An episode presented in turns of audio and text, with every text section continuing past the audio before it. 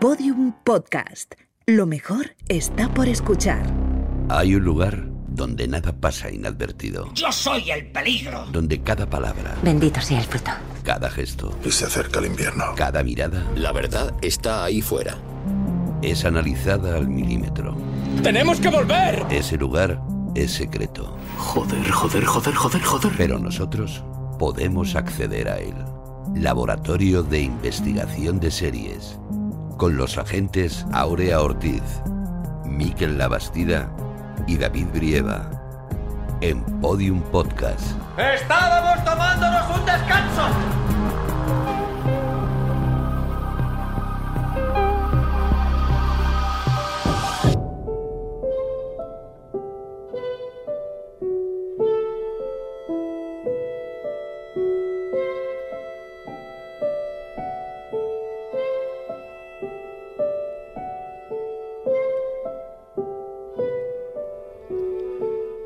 Bienvenidos al Laboratorio de Investigación de Series en el tercer capítulo de nuestra décima temporada.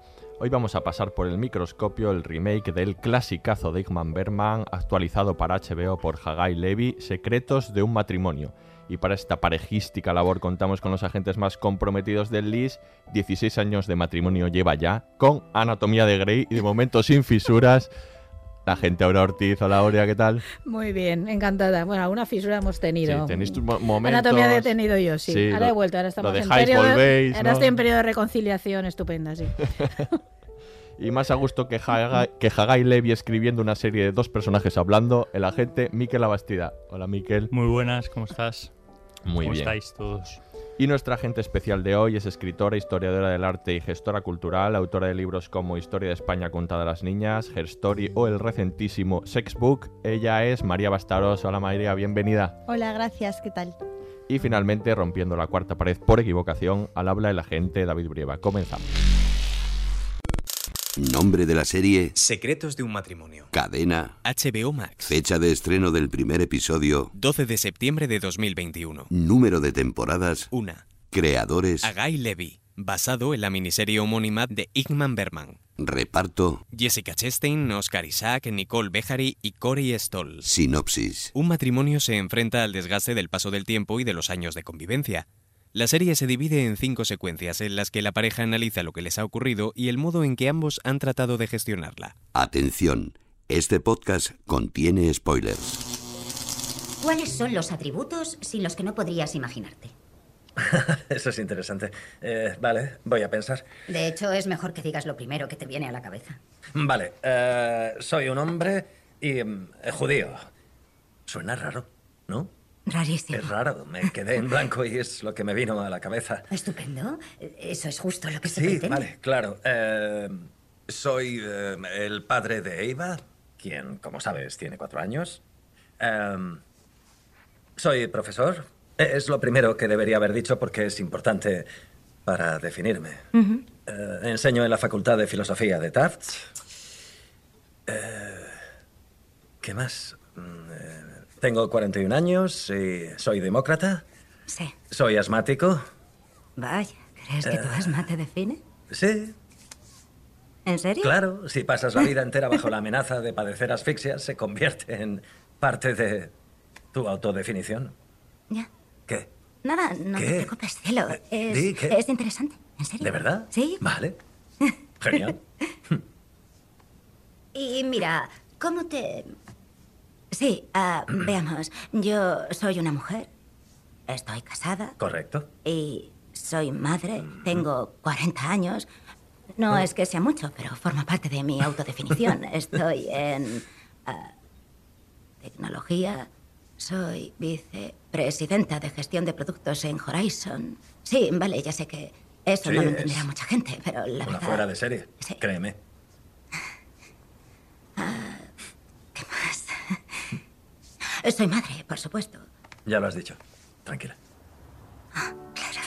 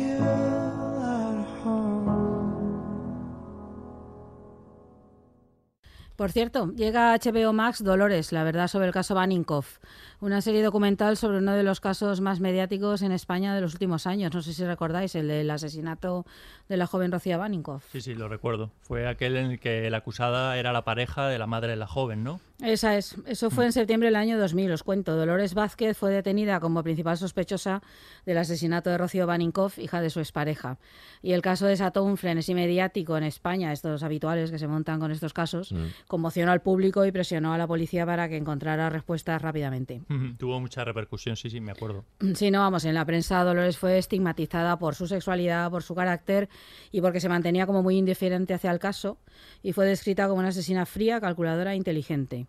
Mm. Y todo esto se agravó por la reacción de la madre Rocío, que se convirtió en una invitada frecuente en los platos de televisión, culpando a su expareja por la muerte de su hija y destruyendo la percepción que el público tenía de Dolores. La verdad es que las consecuencias para Dolores fueron terribles, porque fue encarcelada y pasó nada menos que 519 días en prisión por un crimen que no cometió nunca. Pues la verdad es que es un historión, ¿eh? Pues sí, sí que lo es. Y ahora, después de 20 años, Dolores Vázquez ha roto el silencio, habla por primera vez a cámara para contar su verdad en esta serie, que está disponible desde el 26 de octubre en HBO Max. La serie se llama Dolores, la verdad sobre el caso Baninkoff, y os recuerdo otra vez que está disponible solo en HBO Max. Pues la veremos. Seguimos hablando de series.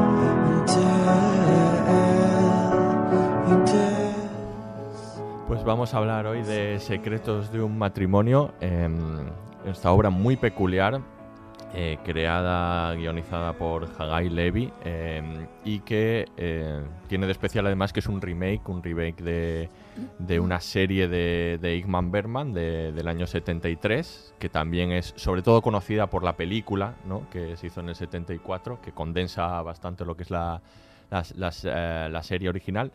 Y vamos a hablar un poco, antes de hablar de, la serie de Hagai Levy, de esta adaptación, de este remake, vamos a hablar un poco de la serie original, porque aunque no es necesario haberla visto para, para disfrutar desde luego la, nueva serie, sí que es muy rico haberla visto, sí que es muy interesante por las diferencias que se producen, por los cambios eh, respecto a, a- a los tiempos en los que se hace cada una, ¿no? Y entonces vamos a hablar un poco de, de- de Bergman y, y de esta obra, ¿no? Es una obra eh, hecha en el, en el 73, después de que Bergman hiciera eh, Gritos y Susurros, que además decía que había sido problemática de, sacar adelante y como que intentó hacer una cosa un poco más contenida, más pequeñita, ¿no? Para ir, eh, huir un poco, ¿no? De, de todas esta, de la grandeza que tenía esta otra. También es muy curioso porque en realidad eh, tenía poco presupuesto, porque por Ujú. entonces la televisión sueca, mm, la televisión en general no tenía los presupuestos que, que- que- que alcanzó después y en especial la televisión sueca mm, no destinaba demasiados eh, Ujú. presupuestos para proyectos de, de- de ficción. Y eso hizo que el director pensase en algo que fuese mucho más austero y que se, que se localizase en, en- en un solo escenario, aunque, aunque este escenario fuese variando y con, y con pocos actores. Y fíjate, yo creo que eso ha engrandecido precisamente a, a la obra. Y mm, es curioso porque siempre cuando hablamos de Twin Peaks y David Lynch hablamos de lo excepcional de que un director eh, pues consolidado en el cine se dedicase a la televisión, pero está el caso de Berman anterior, porque cuando él se decidió, él ya había- creo que había hecho alguna película explícita para televisión, hab- había guionizado aunque no había di- dirigido, pero todos le, tomaron como mm, por loco, o sea, que hacía rebajándose a trabajar en un medio como, como la televisión. Y fíjate, consiguió una de sus obras más excepcionales, aunque eh, luego alcanzase más notoriedad cuando se convirtió en, en, en- en película, ¿no? Y, y luego volvería a la televisión con Sí. Fanny Fanny Alexander. Sí, de hecho, es que tenemos esta idea a lo mejor de Bergman claro, como este gran autor, ¿no? Como de élite, pero en realidad él estaba muy interesado en que Sí. su mensaje llegara al público. Es y la esa televisión, era la clave. Él y la quería televisión llegar al le- le, interesaba. Eh, Sí, a él no hacía un cine minoritario. Es que tenemos la idea como es el prototipo del cine de autor un poco, ¿no? Sí, pero sus- sello, claro. persona, que al Claro. final son, son muy arty, Sí. pero luego esta es como muy de su tiempo. Sí, no, no, pero todo, todo el cine de Berman pretende, es decir, no, no pretende ser para una minoría. Él hace el cine que él quiere hacer, pero él estrena para todo el mundo, ¿no? Y muchas de sus películas sí que consiguen un público amplio. Y bueno, yo creo que la televisión entra dentro de esa necesidad de, bueno, yo quiero que esto me vean, ¿no? Y, y sepan mi mundo cuál es, ¿no? La serie tuvo mucho éxito en Sí, su época, a medida sí. que iban eh, pasando los capítulos conseguían eh, más millones. Creo el, el- el tercero alcanzó, no, sé- no recuerdo, pero una, una cifra bastante excepcional para, para la época. Y de hecho, no hay datos consensuados, pero mm, siempre corre la leyenda de que después de la emisión de la serie aumentaron los divorcios Sí. eh, eh, en Suecia y, y- y en toda Europa donde se había emitido la, la, la- la Como serie. que la gente veía ahí un espejo, ¿no? No me extraña Sí. nada eso, no, ¿eh? yo, de yo lo entiendo, yo lo formas. entiendo perfectamente. Es que es como encontrarte ahí con, ¿no? con, con yo que qué sé, con, con lo has dicho, cosas... te, te sitúa en un espejo. Es que Totalmente, serie te sitúa ¿no? en un Es eso. espejo mm, Sí. que no te gusta mirarte. Él decía que había necesitado unos meses para escribirla, algunos años para producirla, pero media vida para, para, para reunir toda la experiencia necesaria para hacerla, ¿no? Porque es Claro. verdad que yo esa serie solo la puedes hacer si has vivido rupturas, si has vivido una relación de pareja Muy como él, larga. ¿no? Que- larga. que, que tuvo Sí. cinco divorcios. Que, por ¿no? ejemplo, claro, sí, en ese sentido. Le acabó sobrando Sí, material. sí, yo creo que tuvo para hacer varias series, ¿no? Y demás, ¿no? Entonces sí, sí, yo creo que sí. Además, Berman en aquel momento era una estrella. Era un director, ha sido un director estrella siempre, ¿no? Entonces normal también que hubiera mucha expectativa. Y es que no rompe para nada el, el- el cine de la época que él hace, ¿no? Quiere decir que es una que esté entra dentro completamente de las claves estéticas, temáticas, narrativas de su cine de ese momento. Que, que no tenía dinero para hacer, que había poco dinero, pero eso es un hace la necesidad virtud. Él tiene mucha, una gran parte de su obra muy de interiores, muy de necesitar básicamente rostros de actores y el, Y cuerpo, el cuerpo de los actores y buenos diálogos. Y con esto él ha construido maravillas, ¿no? Entonces, en ese sentido, un formato como el televisivo en aquel momento, que le obliga a esa austeridad, no, no, lo, no le debió vivir como una como una cortapisa, quiero decir que No, probablemente no, no, no, no iba a pedir otras cosas, ¿no? Si lo pensáis, es un formato como si fuese un estudio 1, de lo Claro. que fue aquí un estudio 1. No, pero además él era autor teatral también, él ha dirigido obras de teatro, el teatro era su gran pasión también, entonces yo creo que la, la serie es muy teatral, Súper. en muchos planteamientos, ¿no? Esa sensación de que estás ahí Es delante. que es deliberadamente. Deliberadamente, teatral, quiero sí, decir, sí, no hay completamente. capítulos, hay escenas. Eso es. Entonces, Eso es. es algo que luego se ha mantenido en, en, en, en esta. Sí, eso sí, eso sí. El tío, bueno, digo el tío. eh, Bergman. El tío Inmar, el tío colega. El tío Inmar. Bergman. ¿En serio? El tío se escribe, el tío se escribe, se escribe esta, esta serie, en- se escribe esta en serie un el podcast de series, colegueo con Berman, toma, me encanta. toma, toma. Que cuando hay confianza, Oye, oye. Cuando estamos- sois colegas, Es que es estamos colega. buscando nuevos públicos. Bueno, pues el tío se escribe la serie en seis semanas. Sí. Es una bestia la naturaleza esta, gen- esta sí. persona.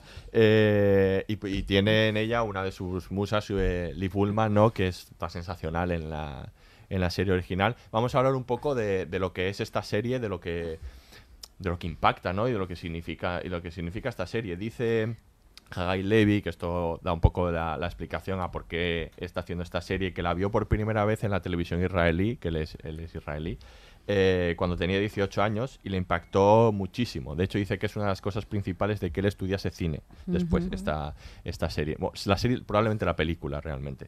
Y, y que influyó mucho y se nota en sus obras eh, anteriores a esta, que son En Terapia Sí. y De Hacer. Dice que es una influencia absoluta. Clarísima, clarísima. Ujú.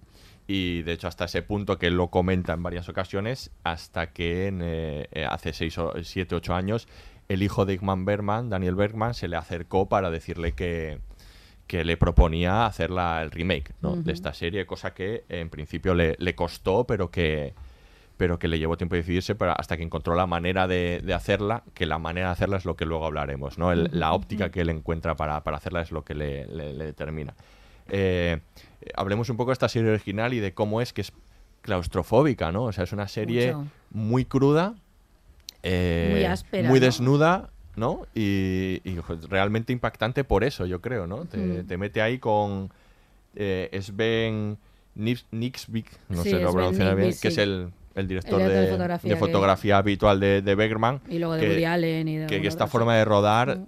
Te mete ahí, porque son planos súper cerrados, que los dos personajes prácticamente están las dos cabezas juntas, ¿no? Y, y te mete ahí de manera casi obsesiva, ¿no? Sí. Esta, esta serie tan... Y luego esa desnudez que tiene, ¿no? Bueno, es que al principio es apabullante, ¿no? Pero luego toda la serie se mantiene en esa cosa cerrada. No me extraña que le impactara. Tú lo ves eso con 18 años, aunque no tengas experiencia en el mundo de la pareja ni has hecho tal. Es que tiene que... imp- Berman, mi experiencia es cuando alguna vez he puesto en clase alguna peli de Berman, es que podrá luego gustar más o menos o no, pero el impacto es enorme del im- de, la- de lo visual. Del impacto normalmente de lo visual, de esa especie de no sé, de cualidad casi física que tiene su cine, que parece que a veces lo puedes tocar, no sé, una cosa así muy particular. Y eso impacta mucho, eh, porque es muy, esa- ese rigor se nota mucho. Yo creo que viendo la serie ahora se nota, se nota un montón. Es decir, esa sensa- ¿no? Es que sí, y entonces que era un mundo muy cerrado, lo teatral muy a favor de eso. Sí. Hay veces paredes desnudas y ellos dos ahí sin más. De ¿no? hecho, el principio que comienza con esta entrevista, igual que, que la nueva, claro, ahí son como una familia encantadora, porque además estos son como de cuatro o cinco hijos, ¿no? Tienen como un montón de retoños que están allí con ellos, y sin embargo, algo que podría resultar como encantador es, o sea, la familia parece ahí ya desde el principio una cárcel, ¿no? Y ya no solo por el diálogo, sino por cómo están encuadrados, eh, resulta desde el principio muy conflictivo. Entonces- Hablas- pero hablas de, de la, de la serie, tienen dos hijos, ¿no? Dos hijos, son dos. Ah, son dos. sí. Son dos, sí, ah, mira, pues se me hicieron como se me hicieron cuatro, se me hicieron tan tan apretadas que se me hicieron como una caterva de niños en plan que Pero agobio. es, es verdad, esa, esa sensación que acabas de, de- O sea, tú lo ves como familia idílica, pero te, te- te da terror. O sea, tú- Sí. Claro, tú es terrorífico, es como una que pesadilla que desde el lo ves, o sea, principio. que no, no, no, no te parece nada entrañable ni, No. ni, ni nada deseable. Es como lo contrario a los Brady. Sí. Absolutamente, No, pero es que absolutamente. tiene también esa frontalidad estricta que mantiene en muchísimos planos. No, al principio muchísimo y luego a lo largo de la serie muchas veces que también en, estas- en, la, en la versión nueva también de vez en cuando se juega con ello, ¿no? Y la frontalidad los encierra en el encuadre además cuadrado en aquel momento de la televisión, que no es el encuadre panorámico, sino cuadrado. Y, y están como fijados ahí al fondo, como pegados al fondo del, del plano, ¿no? De algún modo hay como una especie de mirada de entomólogo que, que es como muy dura, muy áspera. Y luego visualmente también lo Eso es la es. Es que serie, yo creo que ¿no? es una serie el difícil- grano que tiene, Difícil todo. de ver, o sea, no, eh, Sí. no es mu- muy Bueno, hay que decir complicado que, empatizar. que decir que los cuatro nos hemos visto la serie Ah, sí, sí, sí. ahora, La, la de Bergman, no sé en el orden, creo que algunos la hemos visto la, la original antes y otros al revés, ¿no? Pero, Sí. Pero la hemos visto ahora eh, con los ojos de... Claro, claro, es que de- yo creo que hay una doble experiencia. Tú decías lo de al principio, que no es necesario haber visto la, la- la obra anterior para ver la actual, la que se puede ver en, en, en HBO eh, ahora. Eh, pero es una, es una eh, experiencia bastante enriquecedora y yo incluso a la gente que ha visto la, la serie La de tienen en la, nueva la- le- les recomiendo que no pasa nada porque la vean después y de hecho la gente que me está haciendo caso está diciendo que es verdad que es, que Sí. es muy, muy María interesante. la, la- las ha visto así. Sí, de yo la he visto después y de hecho me sucedió que, que la nueva me gustó mucho, me parecieron unas interpretaciones enormes, me gustaron mucho los diálogos, pero es que esa primera escena en la de Bergman es tan avasalladora Sí. que para mí te, te deja tan, te vuela tanto la cabeza que la otra de repente te parece como, bueno, como un experimento que está bien, pero que, que no se puede, bueno, sí que se puede comparar y de hecho es lo que vamos a hacer, ¿no? Todo el rato. A mí, me- a mí me parece que está a la altura, pero entiendo lo que, lo que, lo que, lo, lo que dices. A mí me pareció, o sea, yo que empecé con, con la de Berman, me pareció muy dura. Es que eso, Sí, os sí, lo te hace decía, sudar, os lo decía a vosotros, me está costando, me está costando verla por el contenido, pero luego reflexioné viendo la nueva, que es que eh, la nueva, pese a que el contenido es duro, hay una puesta en escena, una estética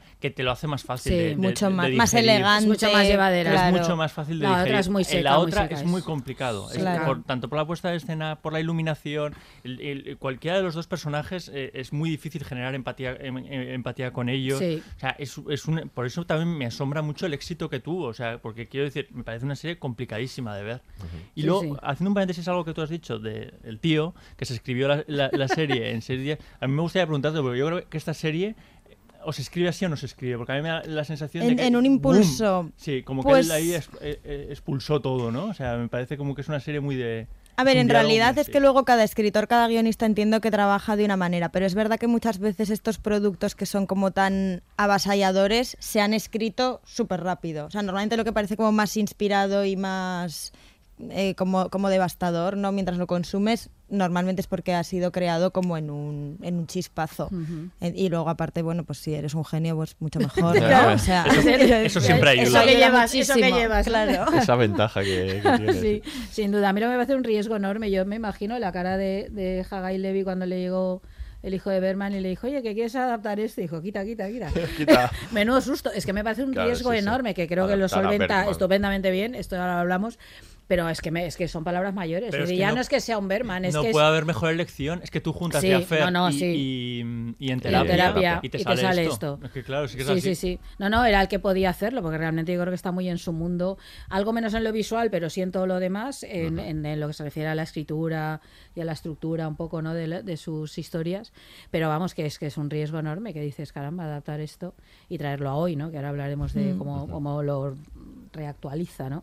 De algún modo, pero sí. Bueno, desde aquí es que hacemos llamamiento a que veáis la serie de Berman. Sí. Lo ha dicho, lo ha dicho Miquel, pero de verdad que... Sí, sí.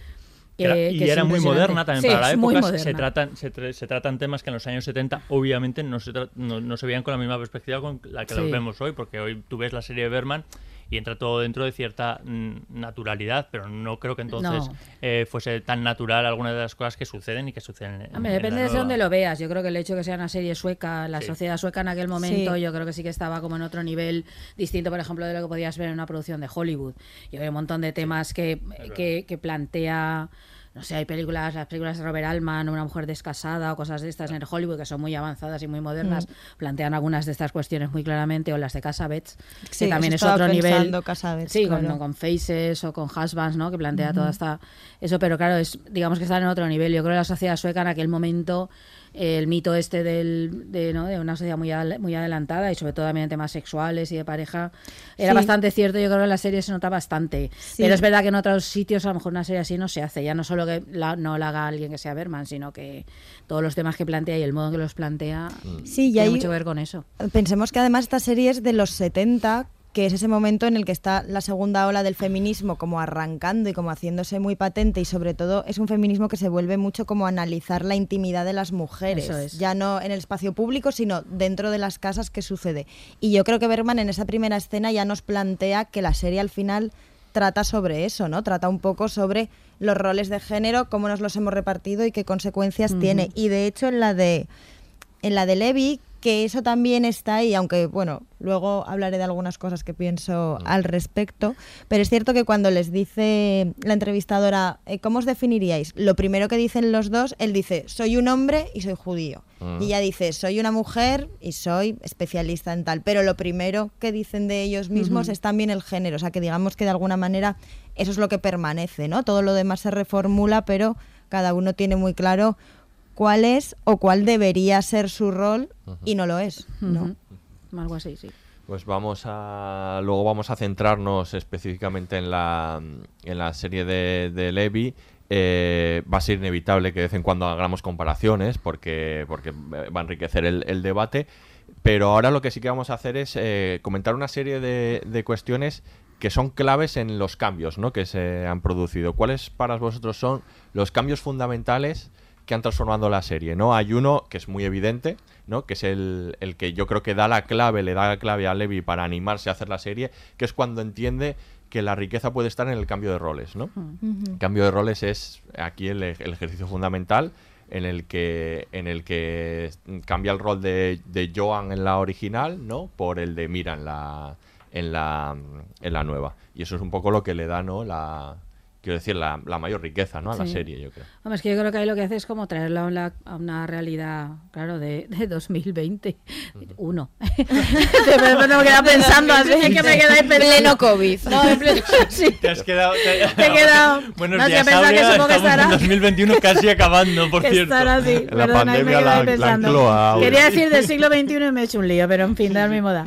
Eh, no, por ejemplo, claro, yo que sé, aquí él, él- él es el que se queda en casa cuidando, él es el cuidador de la familia, los dos son profesionales, sí, como en la, como en la de Berman, que los dos trabajan, que eso me llama mucho la atención, que hubiera cogido una mujer profesional, no por nada, porque lo habitual era a lo mejor más sencillo con un modelo de ama de casa. De hecho, ella al ¿No? principio de la entrevista parece una ama de casa Sí. porque se, se define todo el rato en relación a los demás. Dice, soy esposa de tal, soy madre de Ujú. tal, punto. Y luego cuando por fin arranca un poco a hablar de su Mm. trabajo y parece como que ahí además es como que el personaje también es como que se yergue, como que de repente ya toma otra postura corporal y todo. Y entonces la interrumpen para decirle, ay, quédate así, Sí. que te vamos a hacer una foto, que eso es un momento muy duro porque te das cuenta de hasta qué punto es que a nadie le interesa lo más mínimo lo que ella tenga que decir o incluso cómo se emociona al hablar de algo y ella lo acepta porque automáticamente pues Mm. vuelve a estar como antes y ya está. Sí. Pues yo ha mantenido eso, que aquí también Mm. ella es profesional, pero ella es la que gana más dinero que él, él es el cuidador, ella es la que tiene la aventura, ella es la que arranca el vamos a esto se acaba.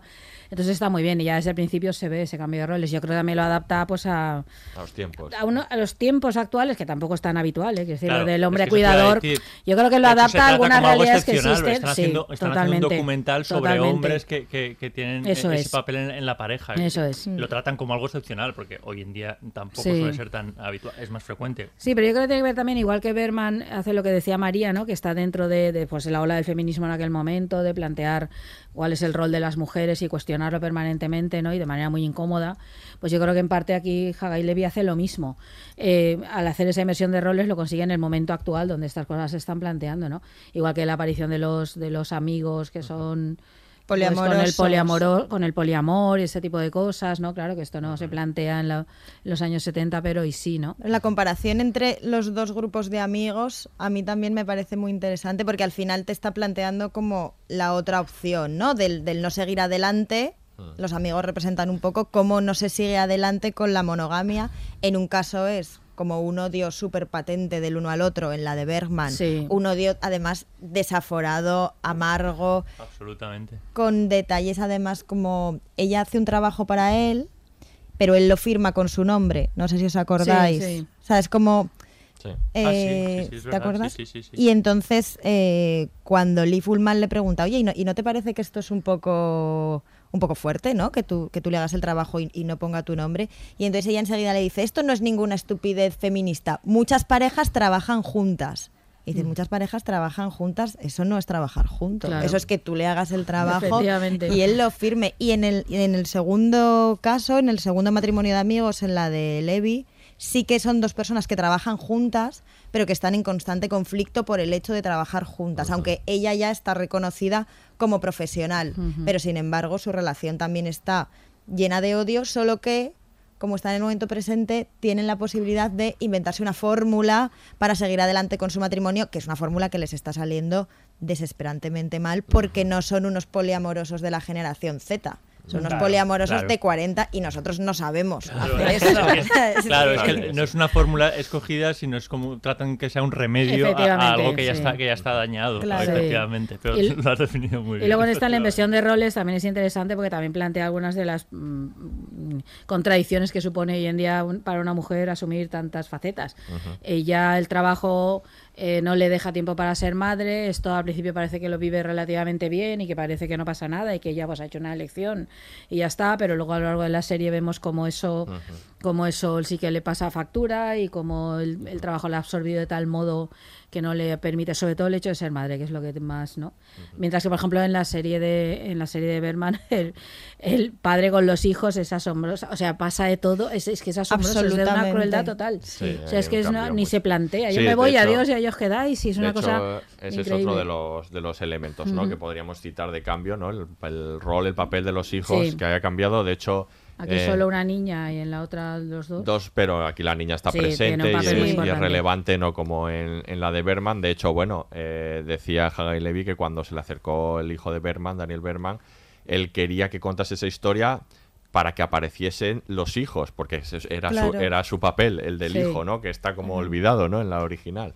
Y ahí sí que hay, es muy relevante, ¿no? O sea, eso... Sí, y el padre la cuida, y no solo, no solo el padre en la de Levi, el padre la quiere y la cuida, pero además luego el nuevo novio de la madre, Polly, también quiere Sí. a la hija. o sea, hay como un, un rol del hombre como emocionalmente disponible ante los niños, cuando de hecho en la de Berman no solo no hay relación con los hijos en la serie, sino que luego en Sarah Vance se ve que él además no sabe nada de ellos desde hace Sí. años de Sí, las sí, hijas. O sea, no tiene ni, ni la menor idea. De hecho, hay una que está en un sanatorio y se lo cuenta a Lee Bullman y le dice, ah, Sí. vaya. Aclaremos que Qué Sarah pena. Van Sí. es una película, es la última Sí, la película de. Berman que recoge a esta pareja 30 años después. Es una, la verdad que es un caso muy sorprendente en la historia del cine. Hay pocos casos así, ¿no? De recoger a los mismos personajes y ver Sí, sí. qué ha sucedido con ellos y vale también mucho la pena verla para completar un poco eso. Personajes que tampoco se han visto entre ellos. Claro. ¿no? Es que los- se supone que ellos tampoco. Sí, es como otra escena, visto. como de Exacto. repente el reencuentro. La última escena Sí. de matrimonio, ¿no? La última, algo así. Y bueno, otro cambio muy visible, ¿no? A de primera, si piensas que es una adaptación casi parte por parte cambiando según qué elementos, es que en esta tenemos cinco capítulos, frente a la otra en la que tenemos seis capítulos en la original, que parece una tontería, pero en realidad está como mimetizado parte por parte, y entonces aquí hay una condensación eh, que se casi resume en el primer y segundo capítulo, ¿no? Diríamos la, la condensación. Sí, porque eh, quiero decir, yo creo que el que se obvia en esta nueva adaptación es el segundo, que en la serie de Berman sí que se dedica más a todo el tema del aborto, ¿no? Aquí mm, no sé bien las razones, eh, pero me, me da la sensación de que, que ahondan menos en, en ese momento de lo que es- eh, supone, en, hablo de la, la versión actual, lo que su- el supone para la pareja y especialmente para la mujer el aborto, eh, pero sí que nos lo cuentan en los episodios eh, después. Yo creo que enriquece de alguna manera la trama porque es de alguna manera es de- es desencadenante lo que va a pasar va, va- va a pasar después, ¿no? Y, mm, y ya está, no sé, el- creo que lo condensa un poco por ahí. ¿no? A mí es que me llamó la atención muchísimo porque, eh, en la- sobre todo al principio de las dos series, la serie de Haga y Levi sigue muy directamente la No, de tiene hasta los mismos títulos, los y capítulos. Bueno, y hasta tiene a, a los mismos encuadres. Es decir, al principio sobre todo, luego ya se va despegando un poco más a veces, Sí, pero no- pero siempre vuelve porque la sigue como muy, muy estrictamente y me llamó mucho la atención esta condensación. Porque entiendo que eso es una cuestión de, de escritura. Supongo que al escribir la serie, pues de- se da cuenta de pronto que hay algo que tiene que quitar o que no Sí. encaja exactamente Que en iban lo a ser seis iba- claro, originalmente. seguro, porque, porque primero mantienen los mismos títulos, eh, prácticamente la misma estructura, se cuentan las mismas cosas en cada capítulo, más o menos, el- en el mismo orden. Sucede, lo- no añade nada. Bueno, acaba de hacer el cambio este de la hija, del papel más relevante y tal, y algunos de estos, pero digamos que acontecimientos en sí no añade acontecimientos distintos de los que están en la serie de Berman. Y sin embargo hace esa condensación. Me parece que habrá sido muy complicado desde el punto de vista de la escritura, plantearse cómo hacerlo para llegar a esa conclusión, de quitar ahí un capítulo. Tengo es la sensación también que había una necesidad de llegar antes al conflicto, Sí. o a que estallase, mejor dicho, el conflicto, que es en el momento en el que ya les pone que está teniendo eh, eh, otra relación, que en la serie de Berman no llega hasta el tercer capítulo y que aquí llega al principio de la, de- de- de la segunda. Los tiempos han cambiado, igual necesitamos. eh, Sí, como- como necesitamos el conflicto casi en el que- primero. claro, ya en el primero, que pasa es que está muy bien, eh, muy bien planteada y eh, no, sabes cuál es el conflicto, pues sabes que hay un conflicto en el en el, en el primero. Crees, de hecho, que el conflicto va a ir más por, por, por- por el embarazo y, y posterior a- a aborto. Y también tengo la, tengo la sensación de eso, porque la serie de Berman tarda, ¿no? Llega al Sí, tercer tarda, capítulo, tarda, tarda. para los tiempos para los tiempos actuales. Yo creo que eso también habrá interferido, ¿no? Mm. Hay algunos otros elementos, pero ahora ya vamos a centrarnos en, en la serie de, de Levi, pero primero escuchamos un corte. ¿Acaso nuestros 10 años nos convierten en una anomalía estadística? Bueno, si obviamos todos los parámetros socioeconómicos y raciales, sí. La duración media de un matrimonio en Estados Unidos es de 8,2 años. Mm, Ya. ¿No deberías preguntar primero si subjetivamente percibimos nuestro matrimonio como un éxito de algún tipo? Bueno, claro, sí. Solo lo digo porque me parece que esa palabra, éxito, es bastante emblemática de una equivocación cultural acerca del matrimonio. Se, se ha convertido en un proyecto, ¿verdad? En algo que trabajas, trabajamos en nuestro matrimonio. Es una industria multimillonaria con, con libros de autoayuda, terapia para parejas, talleres, podcasts, apps, series de televisión. Es enorme el negocio. ¿Y eso te parece un problema? Quizás sea por mi educación, pero pienso que es muy evidente que la cultura occidental de consumo ha creado deliberadamente unas expectativas completamente irracionales acerca de que el matrimonio debe basarse en la pasión, el sexo, en una intensidad emocional, cuando evidentemente surgen de la novedad. Por tanto, todo ese concepto es una completa falacia.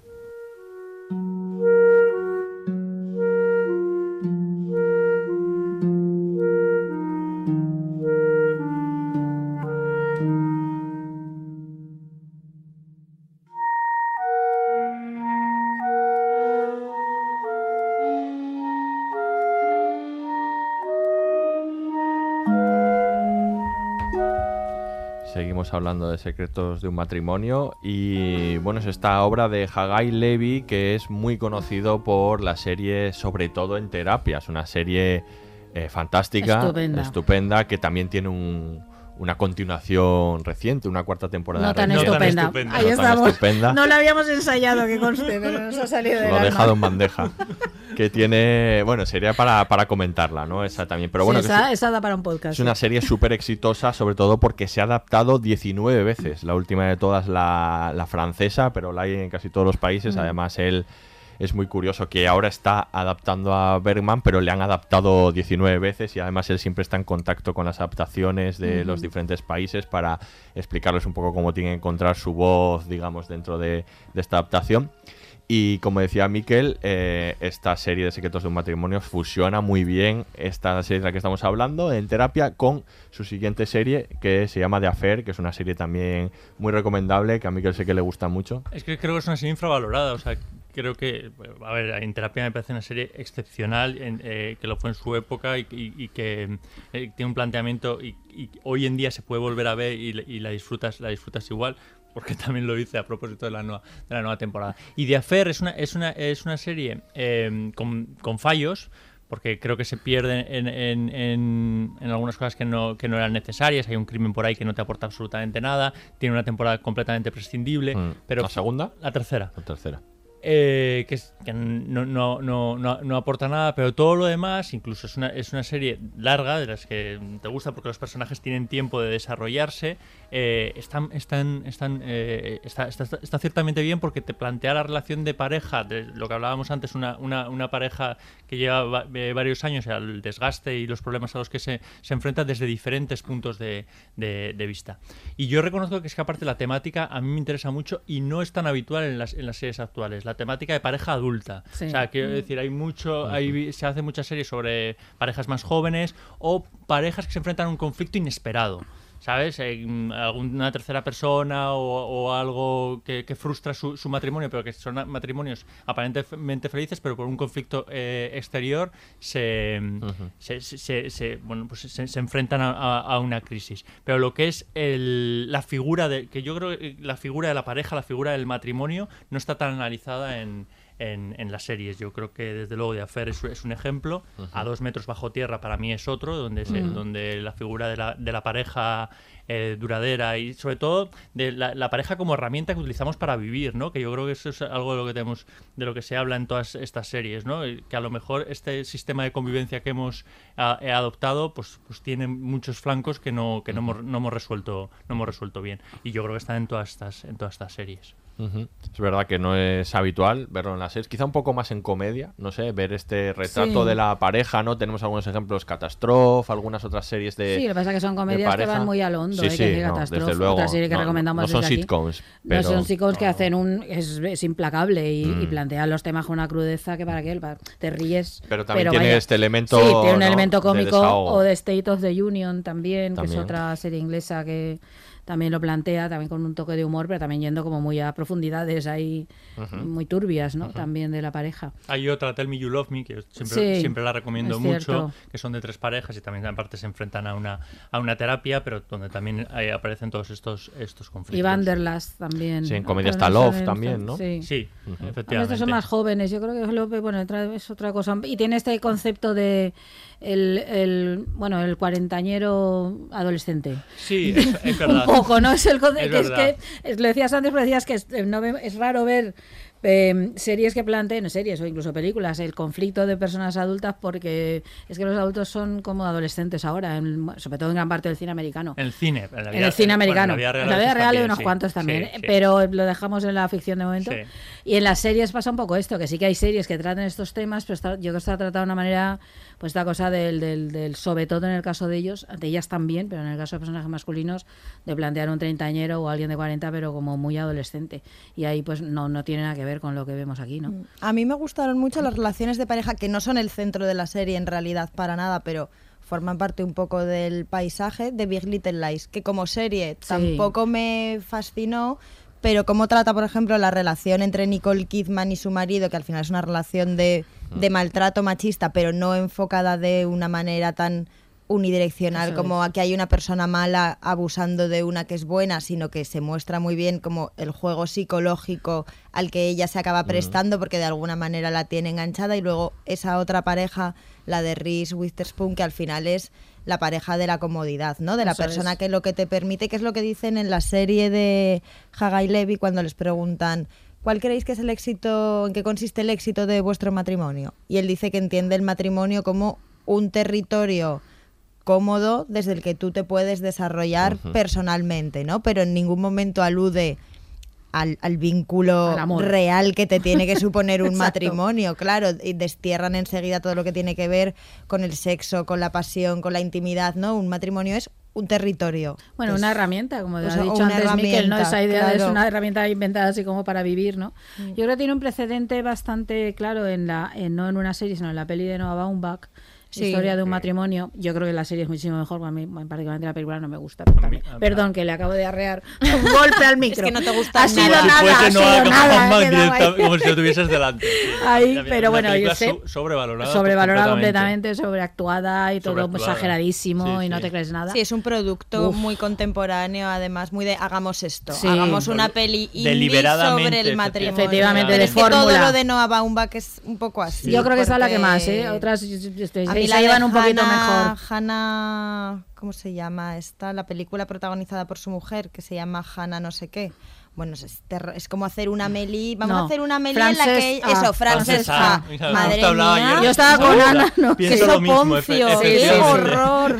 Sí, pues esta afortunadamente no va por ahí. Esta yo creo que tiene un grado de veracidad, ¿no? En, la, en toda la en todo, te lo crees, te lo crees Sí. todo.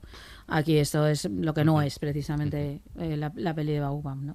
Y si, y si es también especial la serie porque trata estos temas que ya vemos que no están tanto en, en boga en, en las series eh, co- contemporáneas, pero eh, también es especial en la forma, ¿no? Hay muy pocas series de dos personajes, mucho diálogo, ¿no? Y, y solo y un escenario, ¿no? Es una cosa poco habitual, que en la que es especialista, como hemos dicho, como hemos dicho por en terapia, ya, ya lo hacía ahí. Y lo que nos gusta eso. Y lo que nos, a mí me Ah, no, encanta, a mí, también. me fascina. Si eso está bien escrito y bien interpretado, Claro. deja de estar y eso. es muy difícil. Es súper muy difícil. satisfactorio. Él sí. decía que él hace lo contrario de lo que le enseñaron en la escuela, que era muéstralo, no lo cuentes, y él dice que lo cuenta. O sea, él lo que hace es contar lo que le interesa más lo que tengan que decir los personajes que lo que, que lo que muestra, porque hay muchas veces que le interesa más la realidad, aunque no sea la realidad objetiva, sino la- lo que le interesa es la realidad de, lo, de, de los propios personajes, ¿no? Lo que ellos viven o sienten. ¿no?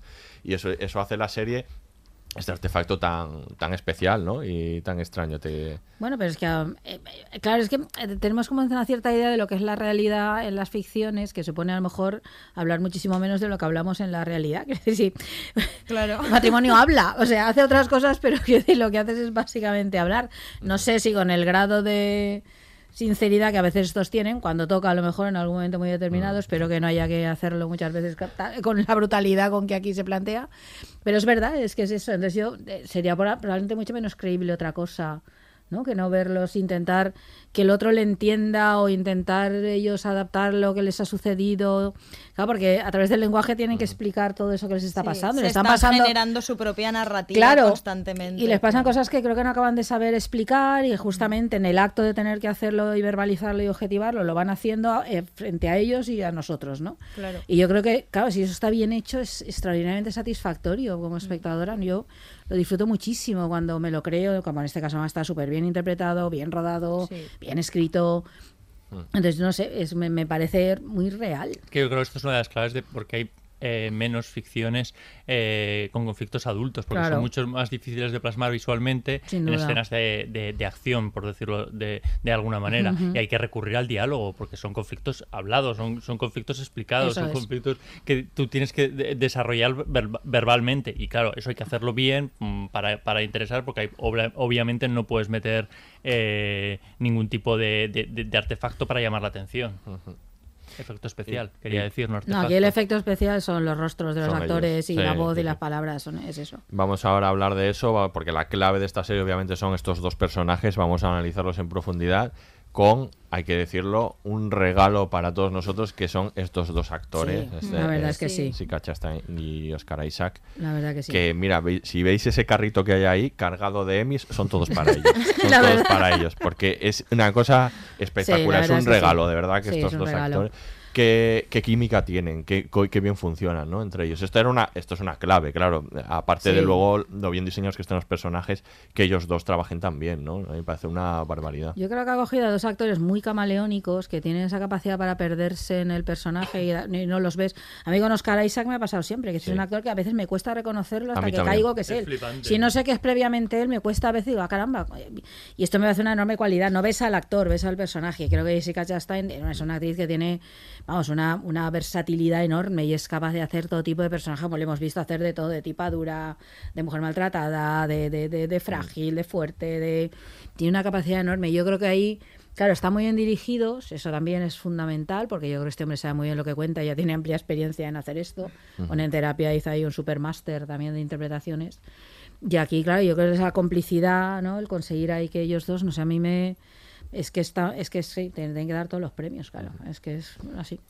El- ahora, a la hora, vamos a ahondar ahora un poco en este tema del cambio de roles, porque es que es muy importante. Él decía que cuando se puso a, a adaptarla, que lo que no le funcionaba era la adaptación de, de Joan, de, porque decía que Claro. Detestaba al personaje en la original y que Él- no era no era capaz de claro, no era capaz de adaptarlo, no era capaz de escribirlo porque si lo suavizaba no funcionaba y si lo y si lo mantenía igual lo detestaba. Y entonces ahí es cuando dijo, voy a transformarlo en Mira. Y en el, en el cambio, digamos, de, de roles es donde le encontró. Dice, voy a pelear por este personaje, ¿no? Que tiene este, este conflicto y al que además entiendo.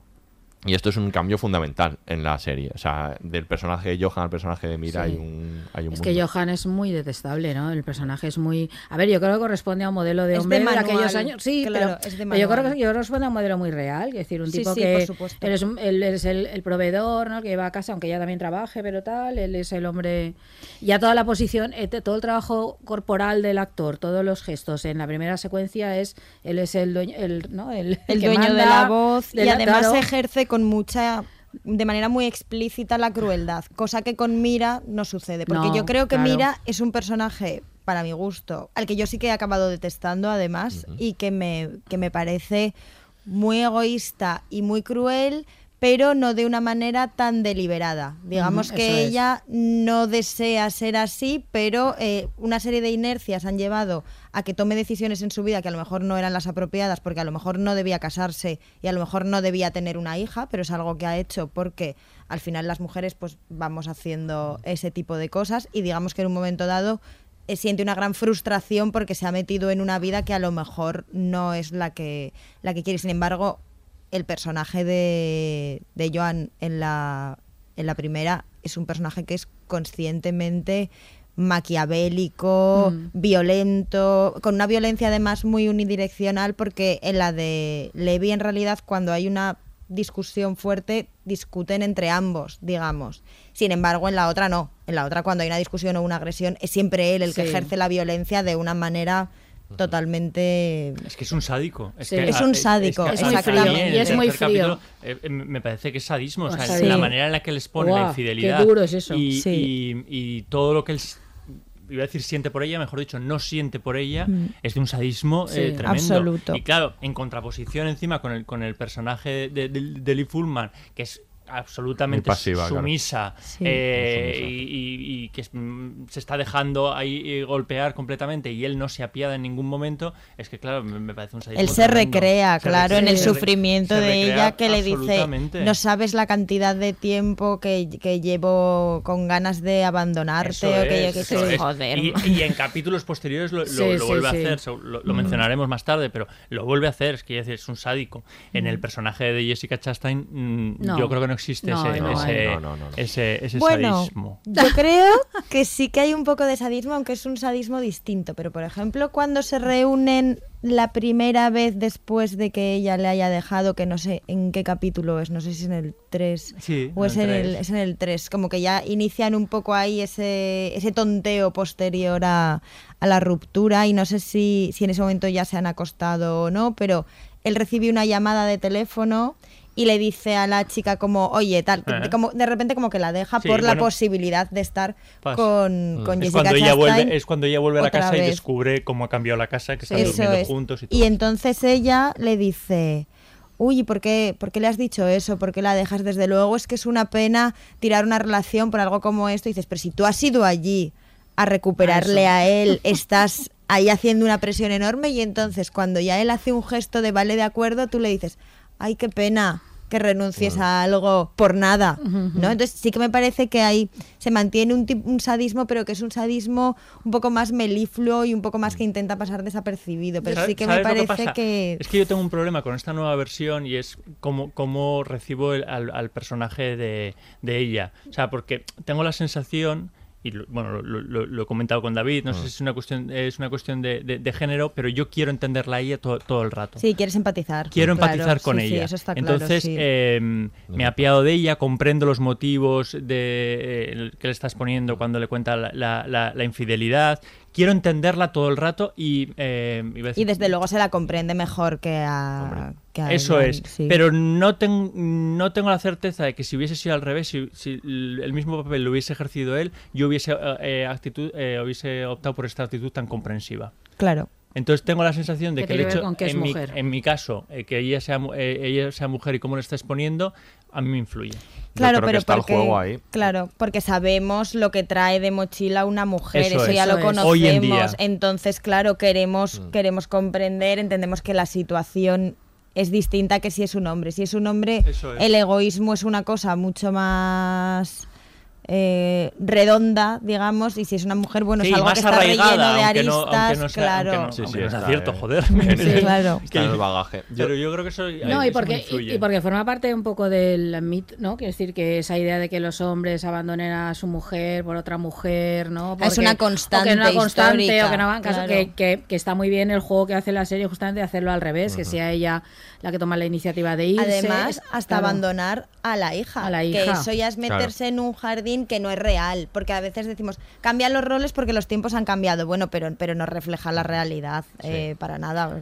Las Hay algunas, pero muy pocas, Pero y son muy muy, mal pocas, recibidas. Eso, las críticas sí. son enormes a una mujer que hace eso, por ejemplo, hoy en día. Eso es todo Claro. otra- una batalla que Es una excepción Sí. muy, muy grande. Sí, sí. Yo, yo creo que hay las dos cosas, porque juega con esa idea, con esa idea del bagaje previo que pueda haber, pero luego también él, él dice que, mm, que em, está claro en la serie que, que él es la víctima, pero eso no quiere decir que eh, a ella la tenga que construir como una villana. Y Claro. entonces em, quiere que también la entiendas y, y él decía que si ha hecho bien su trabajo no iba a ser fácil elegir bando tan fácilmente. No, acaba Pues lo- no pues lo ha siendo hecho bien. Lo ha Sí, hecho bien, lo ha hecho bien.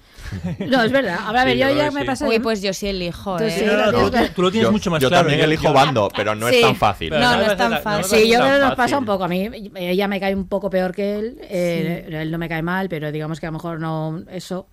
Y que elijas un poco bando, porque al fin y al cabo él le llega algo sobrevenido a lo que tiene como que adaptarse, aunque es verdad que a lo mejor está un poco ciego a todo lo que sucedía en su matrimonio o a, la- o a la comodidad esa que Él tú es un decías personaje antes. ingenuo que Claro. además intelectualiza todo cuando no Sí, tiene que intelectualizar es. las cosas, porque intelectualiza la falta de pasión, la falta de Todo, sexo. todo. Es como a, a esto no le tienes que escribir un libro. Es profesor de filosofía y está ahí en A esto eso. te tienes Está que abrir un. Tinder, ¿sabes? No sé, pero bueno.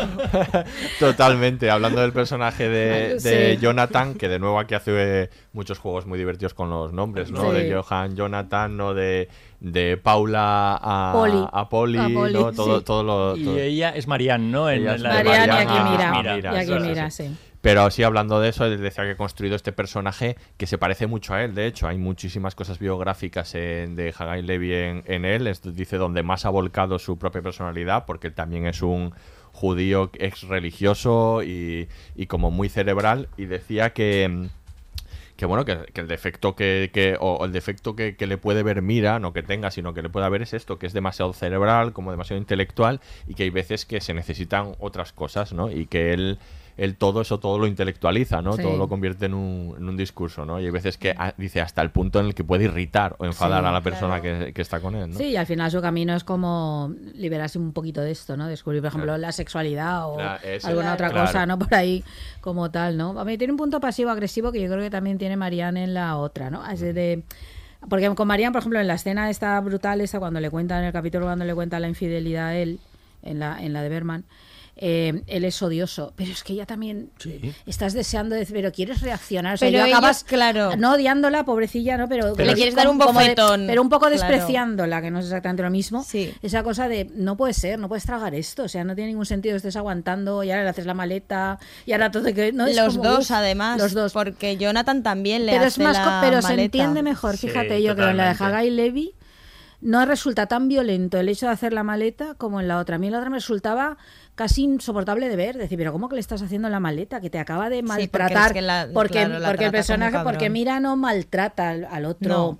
Se lo está explicando, ella también está jodida, le está diciendo, Sí. mira, esto me ha pasado, Intenta es lo que ser hay, sensible y intenta echa una entender, lagrimita, Es muy sí. distinto, pero la otra que lo ha hecho un Bueno, de y, crueldad y- tan y hay todo un discurso alrededor. Es que el otro no, no emite un No, no, discurso. el o otro, sea, adiós, y ahí, acabó, ahí me vemos voy, todo lo claro. que ese capítulo que no está, ¿no? Todo las, eh, el proceso que ella ha pasado después del aborto. Sí. Quiero decir, cómo le ha influido, Eso que aunque es. nunca lo hubiesen hablado y, nosotros como espectadores no hubiésemos recibido to- to- esa, esa información, ahí nos la están contando. Hay un contexto. Es que el otro lo, lo- lo escupe directamente, No, no, el lo espeta directamente y le, da, y, le, y le- y le da igual cómo lo está recibiendo. Yo creo que hay, eh, Mira trata de que Jonathan lo, Sí. lo, lo- lo entienda. Y yo a él no le veo especialmente pasivo-agresivo, ¿no? A, a- a Yo a él tampoco lo, veo más. Yo creo que el, si en algún momento es pasivo-agresivo es porque al final acaba siendo como la única defensa del, del débil, ¿no? Porque como agresivo no puede ser, pues bueno, por lo menos, yo que sé, meter una pullita así Hombre, como claro, claro, no detrás de una columna, es que si no es terrorífico. Porque además él es un personaje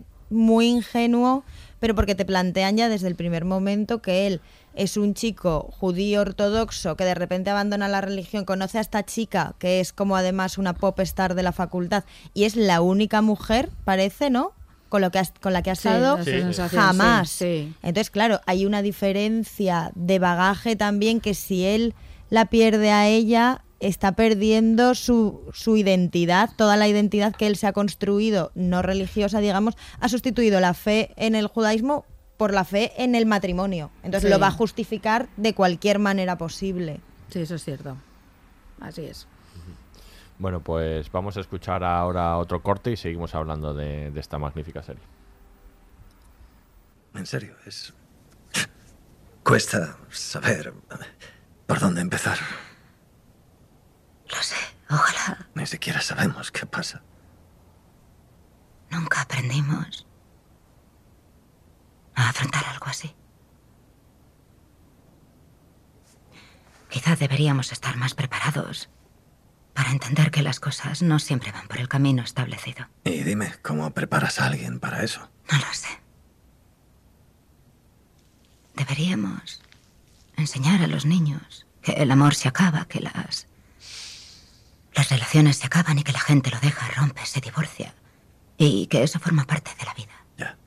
Ya. Quizá así no sería tan doloroso, nos ahorraríamos un montón de sufrimiento. Creo que el sufrimiento real es la transición. Es ese limbo, no estar ni aquí ni allá, solo... Me parece más duro que la ruptura en sí. Es bastante más traumático. Para los niños y para los padres. Al menos ahora es así para mí.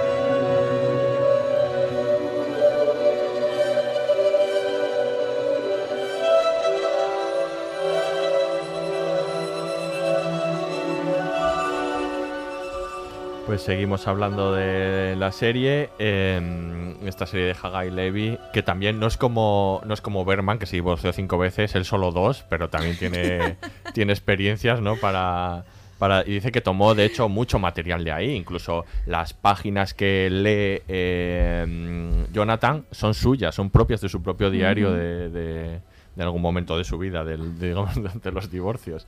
Y, y bueno, hay más temas en la serie no muy importantes que, que aparecen. eh, uno de ellos hemos hablado de, de Mira, pero claro, ahí el tema también de la relación con el trabajo, ¿no? La relación laboral y cómo ello- eso encaja con, con, con su vida también es muy importante, yo creo, ¿no? Como ella está un poco definida como esta empresaria de éxito, ¿no? Que trabaja en el mundo de la tecnología. De hecho, casi es lo primero que dice, ¿no? Cuando, Sí. cuando hay que definirse, ¿no? Dice, yo trabajo en tecnología y tal. Y ahí se ve ya mucho como la culpabilidad que siente ella al dedicarse tanto al trabajo, porque ella dice, soy Mira, trabajo en esto, soy madre, luego dice algunas otras cosas más y entonces vuelve a decir, y bueno, claro, soy madre. Y él le dice, nada, tranquila, que ya lo has dicho, porque ella se siente muy despegada de la identidad de madre. Y yo creo que ahí se ve muy bien cómo, pese a que ahora mujeres podamos acceder a puestos de poder, no tenemos la educación sentimental masculina, con lo cual desprendernos o, o soltar como los cuidados o, mm, o la atención emocional sobre nuestra familia no nos es tan posible como a un hombre, con lo cual se genera muchísima frustración. Entonces yo creo que es un personaje que está eh, constantemente sintiéndose mal y que al final cuando eres una persona que está deprimida, porque yo creo que lo que le pasa a ella además es que, es que tiene una depresión, en realidad lo que te puede liberar es la pasión, que es lo que te da ganas de vivir. Entonces ese romance es también, no es una manera solo de salir de su matrimonio, sino como de recuperar un poco las ganas de vivir, porque parece un personaje que está muy triste. Pues que el tema de la maternidad yo creo que es muy importante en, Mm. en- eh, en- en la serie. Yo creo, y sobre todo la, eh, la relación de la maternidad con eh, eh, continuar tu vida laboral. O sea, quiero decir, ella lo que dice es, tuve que dejar unos meses, tuve que dejar unos meses Mm. el, el trabajo para cuidar. Y yo creo que luego influye a la hora de, de tomar la decisión en el en, en no continuar con el, con el siguiente embarazo. Quiero decir, ella tiene una presión social Claro. de, de- de mujer que, que- que está traba- que está trabajando y, y- y por contraposición no cuida a, a- a su hija, que es una presión social que los hombres no tenemos. O sea, quiero Claro. decir que, que esto sigue pasando y, y por eso está- es, es tan de actualidad lo que, lo que ella, lo que ella plantea. O sea, que si, eh, si- nadie se plantea que un hombre trabaje tantas horas y, y por lo tanto no vea, en- no esté tanto tiempo con, con su hijo o hija. No se lo van a reprochar socialmente. No. No. Claro. Pu- puede que en el ámbito familiar sí, pero socialmente desde fuera nunca se le va Sí, a en la reprochar. intimidad probablemente, en la intimidad Sí. de la pareja sí, en algún momento, pero al final son roles muy asignados, cazador, recolector y casita, y eh, de ahí de momento no nos sacan, pese a que los hechos a menudo puedan decir Sí. lo contrario, pero, pero todavía está muy enquistado. Sí, y además la relación ella con quien tiene la aventura la encuentra en el trabajo también, porque es donde, Ajá. donde pasa Sí, su tiempo. muy importante. Todo eso, claro, es que es, es un colega, ¿no?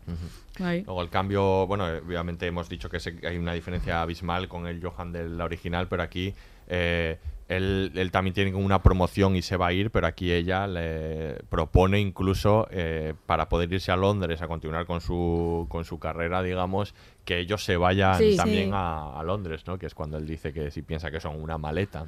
Sí, hay una parte del egoísmo ese que comentábamos Sí, ahí- antes en ahí yo ella, creo ¿no? que se Ahí, muestra. Cuando dices, igual aquí te has pasado un Pero poquito. que ella Mira, quiere, claro, ascender, digamos, Claro, dentro de su... Y pone eso por delante. Pero vuelvo a lo mismo, si hubiese sido al revés, a lo mejor Se no, hubiera lo, entendido como no lo- no lo veríamos tan tan tan extraño. O sea, quiero No, decir, extraño no, pero igual igual de mal sí. Sí. Sí, no es lo mismo. O sea, tan extraño sí. lo hubiéramos visto porque es habitual que un hombre consigue un ascenso, tiene que irse y la familia va con él.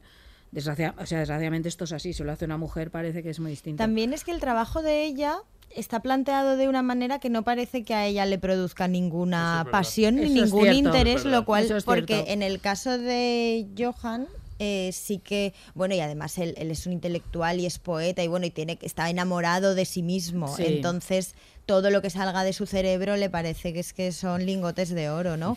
Pero ella en realidad es como que nunca habla del trabajo, como que no habla puede hablar de la presión del trabajo, pero pero ni siquiera te llegas a enterar muy bien de en qué consiste Sí. ese trabajo tan raro que tiene, ni parece que sienta ninguna pasión. Entonces es extraño como algo que, que dirige su vida, que, es, que parece que es un poco como el ser superwoman, ¿no? El, eres la esposa, la madre, pero la gran profesional que asciende. Pero no parece que esté ascendiendo en algo que le importe lo más mínimo. Eso, es verdad. curioso. Sí, eso es cierto. No hay pasión de ella ahí, ¿no? Ninguna. Luego, bueno, el tema planteado que, que es el del adulterio también es, un- es fundamental aquí en, en la decisión de ella. Ha dado muy buena explicación María sobre cómo eso también, que parece muy, muy lógico dentro del- de cómo está escrito el personaje, ¿no? Esa necesidad también como de sentirse viva, ¿no? De Claro. tal, y lo que representa para él, para ella este poli, que luego además vemos al, al final eh, por primera vez, ¿no? Es curioso porque en la original no vemos nunca a Paula. Paula.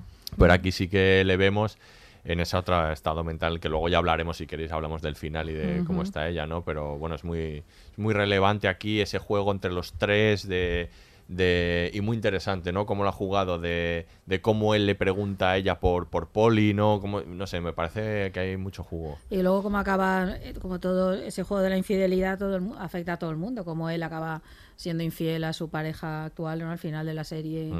¿no? También, Sí. ¿no? Como hace- Yo creo que al final lo que viene a decir la serie es todas las parejas fracasan. Porque al final eso es, eso es lo que sucede. Cuando Yo tienes creo que una de pareja, lo que se al entiende. final fracasas. Bueno, fracala- fracasas, claro. que es, es que habría que definir eso, ¿Quieres el fracaso cosa? que Yo es. Yo es que creo que ese es el tema. que es un Claro. éxito, un fracaso. Claro, en el mundo de la pareja, yo es que eso creo que... Es que, Es que el, el problema, a ver, que socialmente se entiende así, una infidelidad se entiende como un fracaso de la pareja, o una separación se o entiende el fin de una como un relación fracaso. se, se entiende como un fracaso. No, no, perdona, que Claro, cuando has estado 10 daba de años con alguien es todo un éxito. No, no, y que, Claro, no, y que se dicen cosas como que cuando alguien se separa, a ver rehace su vida, Sí, como si la vida no siguiera. A mí esa frase me da un terror, Es decir, pero perdona, que la vida Verdad. así, que O después de viva. 15 años, no es que al final no ha funcionado. Como Por que no funciona, es que a mí- funciona. es- es que Claro. me parece la leche, o sea, 15 años. Claro, o sea, por es que a mí esas cosas me asombran. Pues claro que ha funcionado, estupendo, han sido un tiempo estupendo y se acabó Claro, lo otra que vengo cosa. a decir es que esos, esos vínculos monógamos al final caducan. Eso es. Porque lo natural es que caduquen. Entonces uno puede buscar una fórmula para mantener su relación con esa persona, pero metiendo otros estímulos o de la manera que sea, o puede, sin consenso, sencillamente engañar a esa Eso persona, es. ¿no? Que yo creo que es un poco como las, las dos fórmulas que tenemos a mano, u otra es lanzarte al vacío, romper tu relación y encontrarte con, Qué- qué con otra cosa. Era metafórica, era metafórica. Bueno, Hombre, igual y me- ahí igual tendríamos la cuarta opción, claro. Pero que me parece- Igual no, igual es un poquito claro, drástica Esa esa. es definitiva. Esa... Demasiado drástica La tal opción de los románticos, Joder. pero... Me parecía muy drástica. Muy drástica, sí. No, pero que toda la serie es que, claro, es como una especie de reflexión en torno a la monogamia. La de Berman lo era, y yo creo que ahora, que ese es un tema, yo creo muy que se plantea más, muy claro. actual, mucho más actual que en aquel momento. Bueno, en aquel momento sí, respecto al feminismo que lo planteaba constantemente, ¿no? Pero igual no estaba tan en el debate como ahora, ¿no? Y yo creo que la serie pues incide mucho en toda esa idea de, Y yo creo que de ahí que saquen lo del poliamor, de ahí que saquen no, todas esas cosas. Pero incluso en el, el- el papel de los hijos, yo creo que juega un papel importante en las parejas en general. O sea, quiero decir, a veces el- la llegada de un hijo, más que por una convención eh, social, eh, también eh, es un, un nuevo aliciente a, a tu vida e incluso una nueva conexión entre, puede ser una nueva conexión entre la pareja. Y yo creo que para Jonathan lo, lo es, y de hecho, quiero decir, cuando ella le dice otra vez que está em- embarazada, lo acepta como una buena noticia, Mm. pero para ella. Ahí Sí. entendemos que ni siquiera la primera vez lo, lo- lo fue como tú, es. como tú, como tú decías. Quiero decir que eso es un, un, un estímulo, un estímulo que te puede fortalecer como, como De pareja. hecho, hay un momento en el que ella cuando está explicándole, bueno, cuando están decidiendo si abortan o no, porque al principio parece que sí que lo van a tener, luego que no, o sea, es como que cambian de opinión muchas veces. Y ella le dice a él, es que yo tardé tanto en volver a ser yo después de tener a la hija. Claro. Y claro, ahí se habla un poco, no se profundiza mucho, pero en cómo se pierde la identidad de una mujer cuando tiene un hijo y de repente pasa a dedicarse solamente a una parte de a, una parte de su vida que además es pequeña en realidad porque tampoco permite muchas actividades, ¿no? No me acuerdo quién el otro día, creo que Silvia Hidalgo, que es una escritora muy guay que ha sacado un libro ahora que se llama Yo Mentira, decía que ella cuando, cuando estaba criando a su hija perdió su identidad porque no podía hablar y al final nosotros nos comunicamos a través del lenguaje y ella estaba todo el rato con un bebé, entonces a un bebé no se le habla como hablas tú con adultos y entonces por eso empezó a escribir porque necesitaba como tener diálogos aunque fuera consigo misma. Entonces creo que eso está ahí bastante. Esto lo plantean muchas madres cuando hablas con ellas esta idea por una conversación de adultos, por favor. Claro. No esa necesidad como de En la que tú te veas hablar, reconocida como adulta, claro. Claro, sí. El tema del aborto que lo hemos mencionado antes, sí que es verdad que tiene un es- está diferente plantea, diferente planteado, pero tiene un efecto que se ve después en las discusiones que, que tienen después, ¿no? De cómo ha afectado realmente a los dos. De hecho, bueno, él él está obsesionado con tener otro hijo, de hecho. Sí, quiere sí, bueno, tener es asombroso hijo, cuando cuenta todo eso. sea decide incluso, con- sí, Mm. ser padre soltero, conseguirlo aunque sea. por- sí, es muy llamativo eso, porque tampoco es habitual ver a un hombre Él tiene heterosexual ganas de metido en esto, ¿no? Sí, Sí, él, él es una persona es. que tiene muchísimas ganas Eso de es. cuidar y ella es una persona que no tiene ninguna gana de cuidar ni de que la cuiden Eso es, tampoco. eso es, sí. Y yo creo que al final, de hecho, hay como una... Hay un momento en el que los dos... yo No sé si conviene ya hablar como del último Sí, no, capítulo, no, en no, realidad, sí, sí. Si a cuando quieras. alturas alguien no lo ha visto, no sé qué hace una hora aquí escuchando. Claro. Totalmente. Hay un momento en el que los dos dan cuentas al otro como del aprendizaje que ellos han vivido mientras han estado separados, ¿no? Ella dice como, yo es que he descubierto que lo que yo quiero es estar sola y él dice, yo es que lo que he descubierto es que no necesito ser tan buena persona. Y sin embargo, claro, ella, ella ha descubierto algo que es verdad, que es que ella está más equilibrada sola, porque no es una persona cuidadora, pero tampoco precisa de un cuidado Eso externo, porque eso también de alguna manera la inquieta, la agita o diluye su identidad. Pero lo que es curioso y lo que creo que, es, que le da como el toque trágico al final es que ninguno de los dos re- quieren reconocer el aprendizaje del otro. Ella le dice a él cuando dice yo ya no quiero ser esa buena persona eh, moralmente superior tal y ella le dice no me lo creo, tú no eres, tú no eres así, eso no es verdad. O sea, le, le corta ese aprendizaje que él dice que ha tenido a nivel personal. Y cuando ella dice, yo estoy mejor sola y ya no quiero estar con nadie, no quiero tener una relación, no quiero tener un matrimonio, etcétera, él le dice, eso que estás diciendo no me lo trago, tal, o sea, ninguno de los dos deja crecer al otro. Incluso después de muchos años de separación, cuando cada uno ha evolucionado, se ve que son dos personajes que se condenan el uno al otro a quedarse en unos nichos muy estancos porque quieren que el otro responda siempre a las expectativas que ya tienen muy construidas sobre ellos. Entonces están condenados a, a la infelicidad, en realidad, creo yo. Yo no sé, no sé, no sé. Hay- Hay una, bueno, sí, no sé, ya hablamos del final aquí. Sí, pero quería volver a... a- lo del aborto. Es Bueno, que quería volver a, sí, a lo del aborto por una cosa porque me, me alegro mucho que lo haya mantenido en la serie. A ver, quiero decir que no es un tema tan habitual, es un tema que sale poquísimo. Sobre todo abortos que se llevan a cabo. Claro. El tema del aborto a veces a- aparece, pero siempre en el último momento. O, bueno, si Y no que sean momento. traumáticos, porque muchas veces cuando se tratan Sí. además, sobre todo en series como jóvenes, Sí, es, es sí, como es de una como un manera trauma, muy, sí. muy... Es que, no, incluso en series así igual más adultas se plantea mejor como que existe eso, pero a veces ni siquiera la palabra se dice. Hmm. Hay otra opción, pero no voy a tenerlo, o sea, algo así. O, ni directamente ni se plantea que exista. A mí me, este es un tema todavía que queda mucho por resolver en las series. Vuelvo a mi querida Anatomía de Grey. Te estaba mirando fijamente para que lo dijeras. No, porque hay, por ejemplo, hay, hay varios abortos, hay dos. El personaje Cristina Yan tiene dos a lo largo de la serie y bueno, pues lo pasa mal en el momento, pero es su decisión. Es, su- también. es su decisión y oye, es una decisión que luego nadie vuelve a ella, se acabó, ya está tomando una decisión porque pone por delante otras cosas a tener hijos. Por ejemplo, a mí me parece un modo rarísimo de plantear eso en una serie, en el caso de Grey, que es una serie comercial de, de- de eso, ¿no? Y es incluso raro verlo en series de otro tipo, por eso agradezco mucho que haya mantenido Mm. esto, porque podría puestos a quitar, podría- pero no, se habla de ello, se habla con sinceridad, se plantea lo que es de verdad, no sé, me- y el me- trauma me que gustó puede mucho. acarrear a posteriori. Claro. Porque es verdad que muchas veces eh, muchos alegatos como en, en contra del aborto es como que frivolizan mucho el acto de abortar, ¿no? Como tú vas ahí y te sometes a esta intervención como si no pasara nada. En realidad prácticamente nadie lo hace como si no pasara nada. Claro. Pero siempre tiene unas consecuencias tanto a nivel emocional como sencillamente también de hormonas físicas, etcétera, que Claro. son muy duras y también de remordimiento porque al final aunque conscientemente todas sepamos que estamos en pleno derecho de abortar, eso no quiere decir que no nos hayan metido en la cabeza la idea contraria, con lo cual está bien que además sea una cosa traumática, no ya no en el primer momento, sino que veamos como las consecuencias un poco a la larga de cómo a ella eso le ha ido afectando poco a poco. Y además que se plantee dentro de un matrimonio, eso está bien, que, decir, que no Mm. es una voy a ser madre soltera, me he quedado me he quedado embarazada sin querer porque he tenido una noche loca, que es lo que habitualmente suele plantear o Mm. cosas así, ¿no? Ujú. Sino que forma parte de una vida cotidiana en la cual pasan esas cosas. ¿no? Mm. A mí Eso me, me parece muy bien que lo haya hecho una serie americana, vamos, que no es habitual. Pues si queréis hablamos de- del final, de ese último capítulo, ¿no? Y de las conclusiones.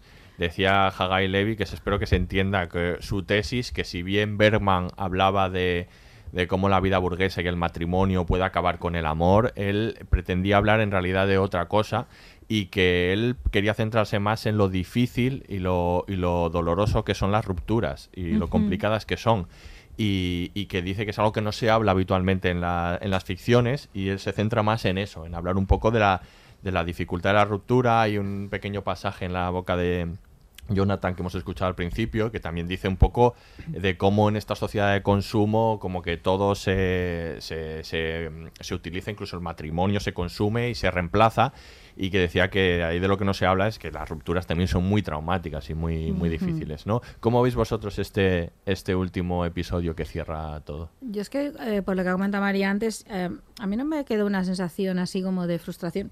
Es verdad que ellos se niegan al Fíjate, otro. a mí, a mí mucha. No sé, a mí me pareció que habían encontrado como el punto en el cual podían tener una cierta relación, que era pues mira, de vez en cuando nos vemos, nos Mm. contamos cómo va nuestra vida y follamos con cierta con una con una cierta libertad que antes no teníamos. A mí me daba Mm. más un poco eso. Es verdad que está eso que tú dices, pero al final sí que acaban como reconociendo por la primera vez que ella dice quiero estar sola, le dice no te creo. Ella luego Sí, lo vuelve a decir llegan a un- a y entonces sí. él dice lo estás diciendo de verdad o algo así, ¿no? Es Sí, llegan como a un Parece que hay una entendimiento, parte de decir, ah, pues sí, a ver, yo tampoco creo, han llegado a esa- en ese momento a esa conclusión de yo quiero estar sola, yo quiero esto, pero también dentro de unos años cambian. Quiero Claro. decir que yo la sensación que tenemos después de haber visto su periplo es que, bueno, la vida es así, quiero decir que ahora en Mm. este momento has llegado a esto, pero a saber. A mí me, me dio la sensación, no sé, es que, a ver, con esto de la monogamia es esta sensación de que parece que solo puedes ser, como ser tú o como desarrollar una cierta relación con otra persona si pasas por la pareja. Entonces hay una parte en la cual hay gente que, que puede ser muy feliz y amar a alguien, eh, a lo mejor viéndose de vez en cuando y ya está. Claro, y vivir para mí juntos, el asunto y es vivir como- juntos supone unas algunas cosas que, mu- Sí, que mucha gente sí, que se sí. quiere no no No quiere tener o no puede no tiene tener, por qué tenerlo sí. o no Pero es es que también es así, ¿no? ¿cómo estás plan- Es que él está casado. Ya le está Claro, casado. Sí, la- es la es cosa. que la Es parte que- en la cual ella, por ejemplo, ahí por Y acaba de ella tener que un hijo. Es que Ah, no claro, es sí. que Para mí es algo muy, muy Que tóxico, son mí un lastre emocional el uno para el otro brutal, es- porque es que además es eso. no me parece que se hagan felices. Claro. O sea, no me parece que ese momento de reencuentro realmente sea un momento feliz. Me parece que se generan mucha ansiedad el uno al otro, pero que tienen una dependencia Eso emocional que no han conseguido cortar Hmm. tan inmensa que de alguna manera se ven obligados a verse de vez en cuando y a tener algún tipo de relación cuando en realidad yo creo que no son buenos el uno para el otro y que tampoco se deja hueco a que unos exnovios no tienen por qué ser de vez en cuando, para mantener una relación no tienen por qué acostarse Oye, de vez en cuando, pueden ser amigos, Estoy que es mucho más sano. Sí, pero yo creo- a que ver- se, se- se romantiza un poco esa, esa idea de esa dependencia. Pasan los años, pero seguimos necesitándonos. Es que no me parece tan romántico. Y creo que la recepción final, si el- recibes el final, no estoy hablando de ti ni en general, eh, con, con esa idea de, bueno, han encontrado una paña es porque tienes esa idea de cierta, eh, cierto, eh, una idea un poco romántica de que pese a, pese a todo lo que han pasado, todavía se siguen haciendo felices o se necesitan, no sé, no sé cuánto. Y a mí me parece que tienen una dependencia que en el Sí. fondo es una ligadura que les haría mucho mejor eh, si, si, si no la tuviesen, si se deshiciesen de, deshiciesen no, de eso y, y- pudiesen rehacer, su- o sea, rehacer su, iba a decir esa frase horrible que tú has dicho. Rehacer su vida. si pudiesen eh, se- seguir sus caminos, Vivir cada uno de su una vida y sin el otro, sin, sí. sin el otro, porque no creo que se apor ¿qué se aporta en realidad. Sí, no, yo Yo sí. creo que ansiedad sobre todo. no solo, yo creo que no solo, también hay una parte del conocimiento del uno que tiene del otro Pero eso se que no puede está mantener mal. a través de una amistad de Sí, pero una que la, manera pero la amistad, yo, verdad que yo creo, que la, yo creo que la amistad puede incluir sexo y no creo que sean cosas incompatibles, pero este es un debate que para otro día. lo dejamos para otro día. No, Esto lo he pensado siempre. No, creo que aquí no es el Pero la lugar. amistad después de un matrimonio. Es que, es que claro. es que La amistad estamos- puede incluir estamos- mil cosas. Sí, verse sí. una vez al año, verse mucho, no, yo- hablar No, por yo- teléfono. Yo, Absolutamente, Yo estoy, yo estoy en parte con Aurea. Yo creo que ahí, sin, sin todos los anclajes del pasado, han Sí. encontrado un lugar en el que de verdad sí que creo que están Pero a gusto. sí que tienen anclajes Pero- del pasado. bueno, claro, porque, Bueno, porque tiene- tienen un vínculos pasado. del pasado, pero no. Me refiero no los de la situación en la que vivían juntos. yo creo es. que ahí, al, al- yo creo que ahí sí que de verdad se entienden. Otra cosa es verdad que también estoy de acuerdo con vosotros en que es tóxico porque eh, por un lado él está casado y, y acaba de tener un hijo y ella se ha prometido a sí misma que la felicidad la va a encontrar en los próximos años estando sola y se, y se está traicionando a sí misma en el sentido de que no está sola, está con él. O sea, es que, no estoy, ella ha es dicho que no estoy de acuerdo, porque hay un momento en el que él le dice, o sea, quiero decir, es que la ellos están así porque ella quiere, no porque los dos lo, haya- lo hayan Claro. determinado. Hay un momento en que, en que él, eh, él le dice, yo, te- yo quiero estar contigo, sea como sea. Si tengo que estar así, pues estoy, eh, estoy así. Claro. O sea, quiero decir, es que a él en realidad lo que, le- lo que le gustaría seguramente es tener una relación parecida a la que tenían eh, eh, hace unos años, ya desde otra perspectiva, porque es verdad que él eh, se- se- madurado. ha madurado y tal, pero en realidad él ha aceptado, se ha resignado a tener una relación con, con ella. Sí, pero eso no, le ha ha sido impedido un- vivir y hacer otras cosas. Pues nos ha jodido, Bueno, mí- claro, eh, no, pero eso quiero decir que- a- a- eh, ahí en, en- en- en- en la pata de la cama, eh, arrinconado, claro. No, hombre, pero- decir, si pudiese escoger, él no, él no plantearía ese, ese modelo de, de- de relación. Con lo cual, no es tan, eh, no es equitativo, no es un acuerdo en el que los dos se encuentren a gusto. No, y es una pasión además de tipo oscura, ¿no? Es como que han reavivado un poco la parte del sexo que estaba tan completamente ausente mientras estaban casados a través de la ausencia de los celos, etcétera, pero realmente ese reavivar es un reavivar que es oscuro. Entonces yo creo que los dos el uno para el otro, a mí no me parece que sean unas presencias luminosas en la vida del otro, sino todo lo A mí contrario. no me parecen tan oscuras. Es decir, pero tiene un grado de sinceridad que está muy bien. Es decir, que eso es imposible, es muy difícil de encontrar. Es decir, precisamente todo su pasado, todo lo que han vivido, lo bueno, lo malo, lo que se han mentido a sí mismos y al otro, todas las vueltas que han dado, les, yo creo que también les alcanzan un grado de sinceridad que en toda esa secuencia maravillosa en esa habitación, mira que es, el lugar es chulísimo para hacer eso. Eh, no sé, eh, que se me parece un valor. Sí, Aun reconociendo un- que a lo mejor no llegan ahí, a eso lo mejor a nivel es algo que posiblemente pero- solo consiguen el uno con el otro y no de otros modos, porque precisamente porque su periplo les ha llevado a conocer lo mejor y lo peor del otro y de sí mismos. Y eso sí que me parece algo, eso me parece bueno. No sé, algo así, ¿no? Entonces yo, a ver, no la veo del todo luminosa, pero tampoco la veo oscura. O sea, que decir, creo que Yo hay como la de todo un poco. tris- o sea, a mí me como que hay de todo un poco que puede ir, que si los retoma Hagai Levy dentro de 30 años, como, Ah, eso sería- eso genial. No sé, está bien que pueden haber, puede haber pasado de todo, que no se vuelvan a ver, que efectivamente digan a la porra, que el otro viva. Claro. pueden- Pueden pasar muchas cosas, buenas y malas, pero yo creo que es como un cierto punto de encuentro, Pues de a que están como en cierto lugar. A ver, el- me parece peor por la parte de él, por eso, porque Hombre, está claro. casado. Que porque al fin y al cabo ella ha dicho, bueno, estoy sola, Hombre. estoy bien así, que esto puede decirlo eh, para creérselo a sí misma o no, es decir, que también tenemos, podemos Mm. dudar un poco de que pi- piense eso de verdad. En el caso de él es como, "Uf, caramba, qué complicado, te estás complicando un poquito la vida, Jonathan. ¿No? Y decir así como un poco. Tanto. Que acaba de tener un Di la tuya, David, que no te hemos dejado ¿El hablar. cuál? Que no has dicho di sobre esto. No, No, no, de acuerdo sí, contigo. estoy de acuerdo vale. contigo. Bueno, en parte, digo, yo que a mí también me parece algo tóxico, pero, pero bueno, yo creo que se encuentran. De todas formas, aquí división de opiniones, a ver qué, qué pensáis. Yo creo que va a haber mucha división de opiniones en lo Sí, que en este sentido, porque está muy bien Y escrita. sobre el personaje de ella, sobre todo, yo creo que también va a generar un montón de Sí. posiciones Sí, sí, encontradas, porque, es, porque está lleno de sutilezas y eso está sí, muy bien. ya les Sí. está viendo. Pues ahora vamos a escuchar el último corte y acabamos con la serie. ¿Y si averigua lo nuestro?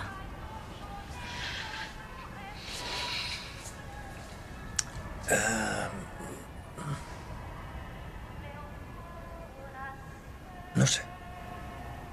Supongo que la separación no me asusta lo suficiente. De hecho, estoy seguro de que al final ocurrirá, así que no me hago ilusiones por nada.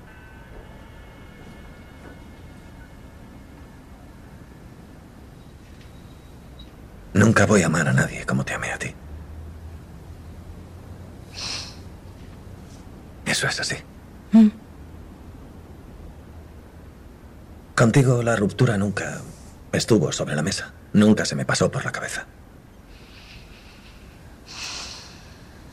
Pero esto es diferente. Es un amor distinto. Recuerdo que alguien dijo que era como un trozo de celo que arrancas y vuelves a pegar.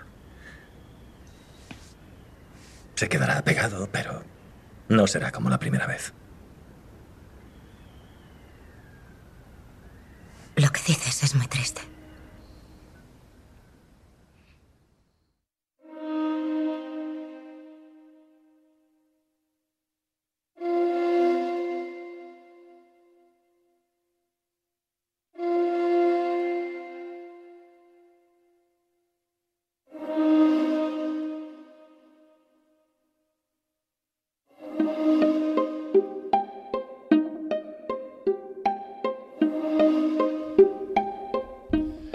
A hablar ahora, para finalizar también un poco de esta propuesta a nivel formal, ¿no? Que hace también unos pequeños cambios en el sentido de que hay más escenarios en la, en la versión original y aquí lo ha querido centrar todo más en la casa. La casa como, lo decimos muchas veces, pero si esta vez la casa no es un personaje, pues entonces Sí. ya no, no sé cuándo, ¿no?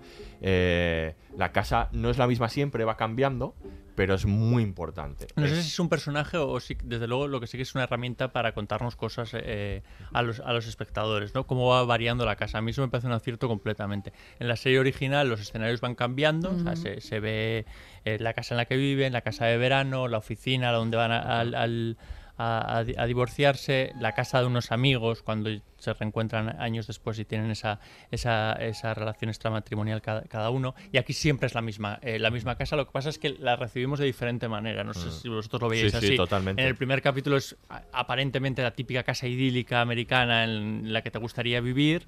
Y, y a medida que avanzan los dos siguientes es mucho más sombría, es una casa eh, más cárcel, ¿no? Más opresiva Ujú. el- el- la sensación. Luego es la casa de otros, que se Claro. me parece todo Eso- una- ese es un recurso hallazgo. a mí me encanta mucho. un hallazgo eso. me parece Sí. estupendo. Que eso no está en la de Berman. En la No, Berman no, vuelven está. a una casa de vacaciones donde habían estado, Sí, no, pero que te- nosotros no. Pero pese a todo se van a otra, Sí, la de se unos van a otra, o sí, sea, Se van a otra porque son incapaces de, De estar, estar en la suya porque les... Pero la casa no tiene importancia en realidad. O sea, que decir, bueno, en- en- igual en el primer capítulo en la de Berman. mm, Ti- Tiene importancia en el sentido de que sea claustrofóbica, de que Sí. es un- muy pequeña, muy Sí, aquí pero no aquí explora que- en ese es más de la amplia, casa. la abre un poco, la casa es más grande, Sí. más amplia y no en, en ese sentido sí que Pero me también parece todo un hallazgo todo lo que hace. con- La, la manera recurrente en la que vuelven a la casa, eh, que es el mismo escenario, pero nunca es igual que en el Nunca capítulo anterior. A mí que me parecía como masoquista volver a esa casa. A mí Yo también. que todo el Es rato terrible. lo pensaba Hombre, como decía, pero qué ganas de Sobre todo en el sufrir. último capítulo. No, el último capítulo, no. en el otro, en el otro tiene No, sentido porque vive él,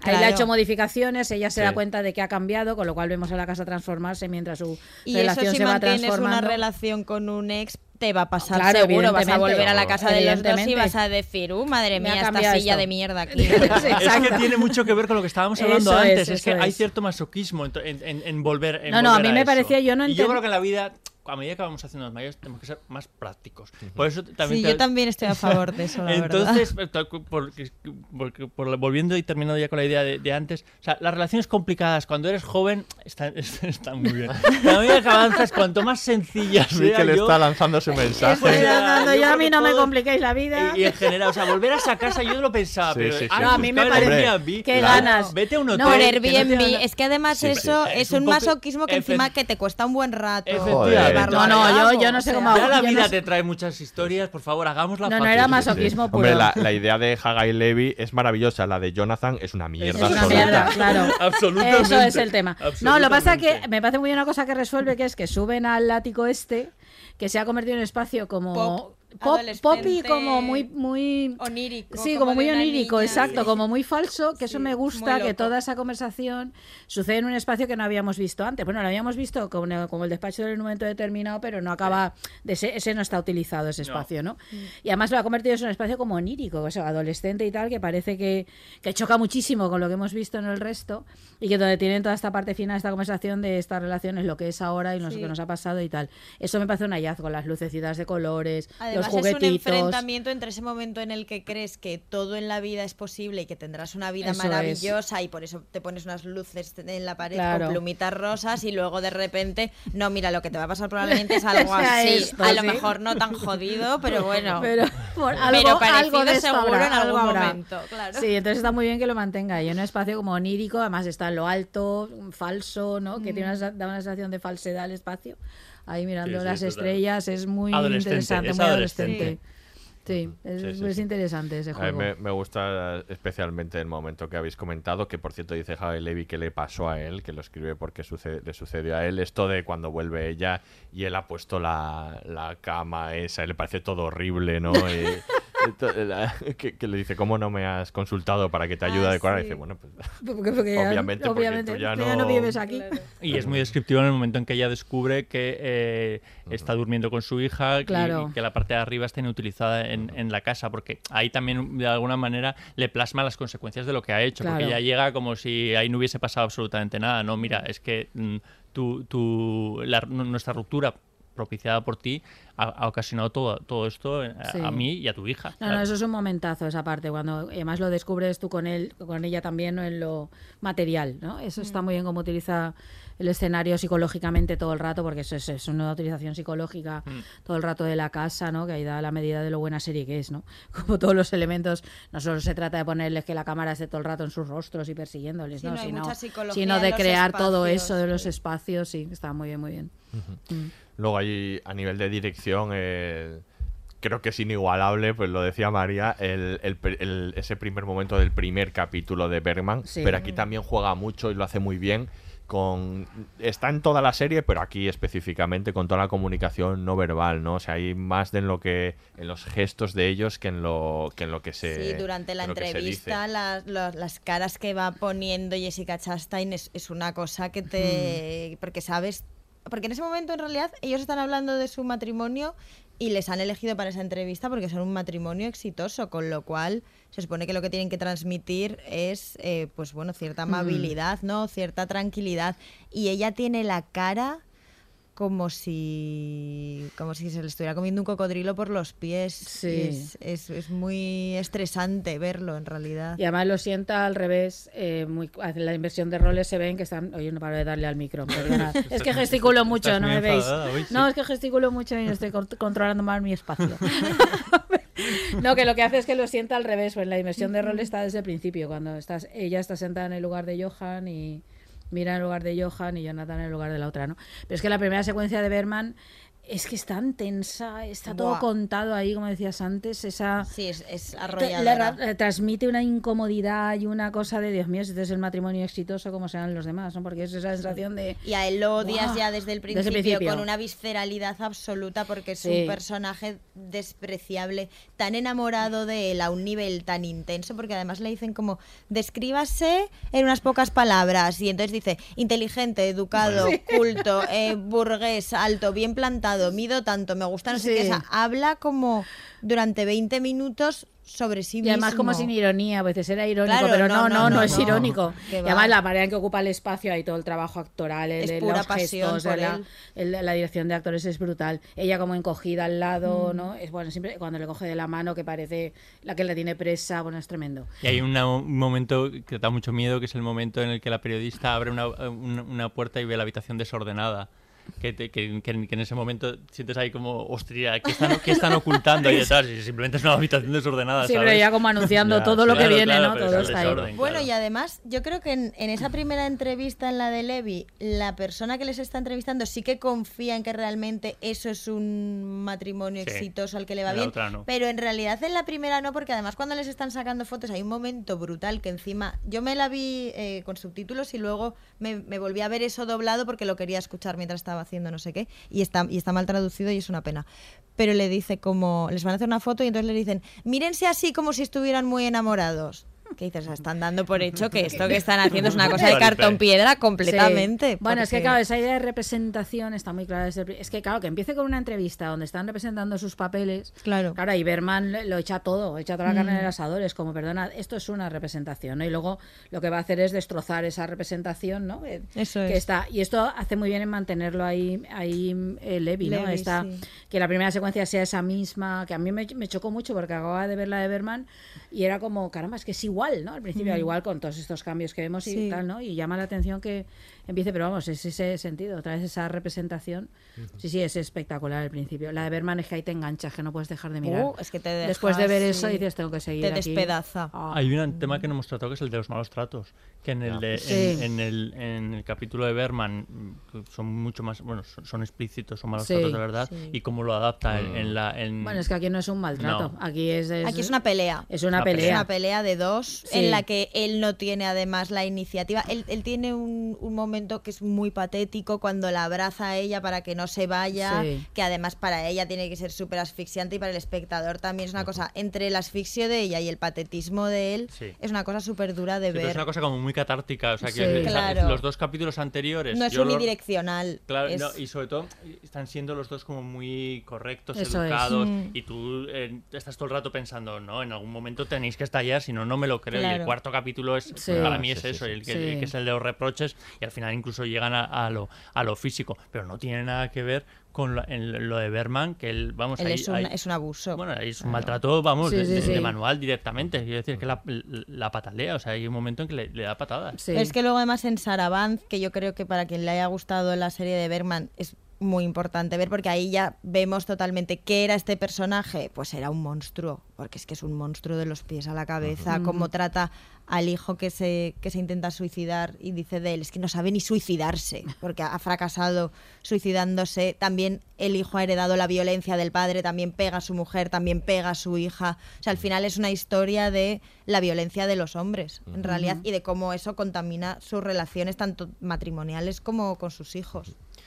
Y ahora para finalizar vamos a, ca- a acabar hablando de este elemento extraño, que yo creo que va a haber división de opiniones en la mesa, que es esta ruptura absoluta de la cuarta pared, ¿no? De estos comienzos de los capítulos y final del último, ¿no?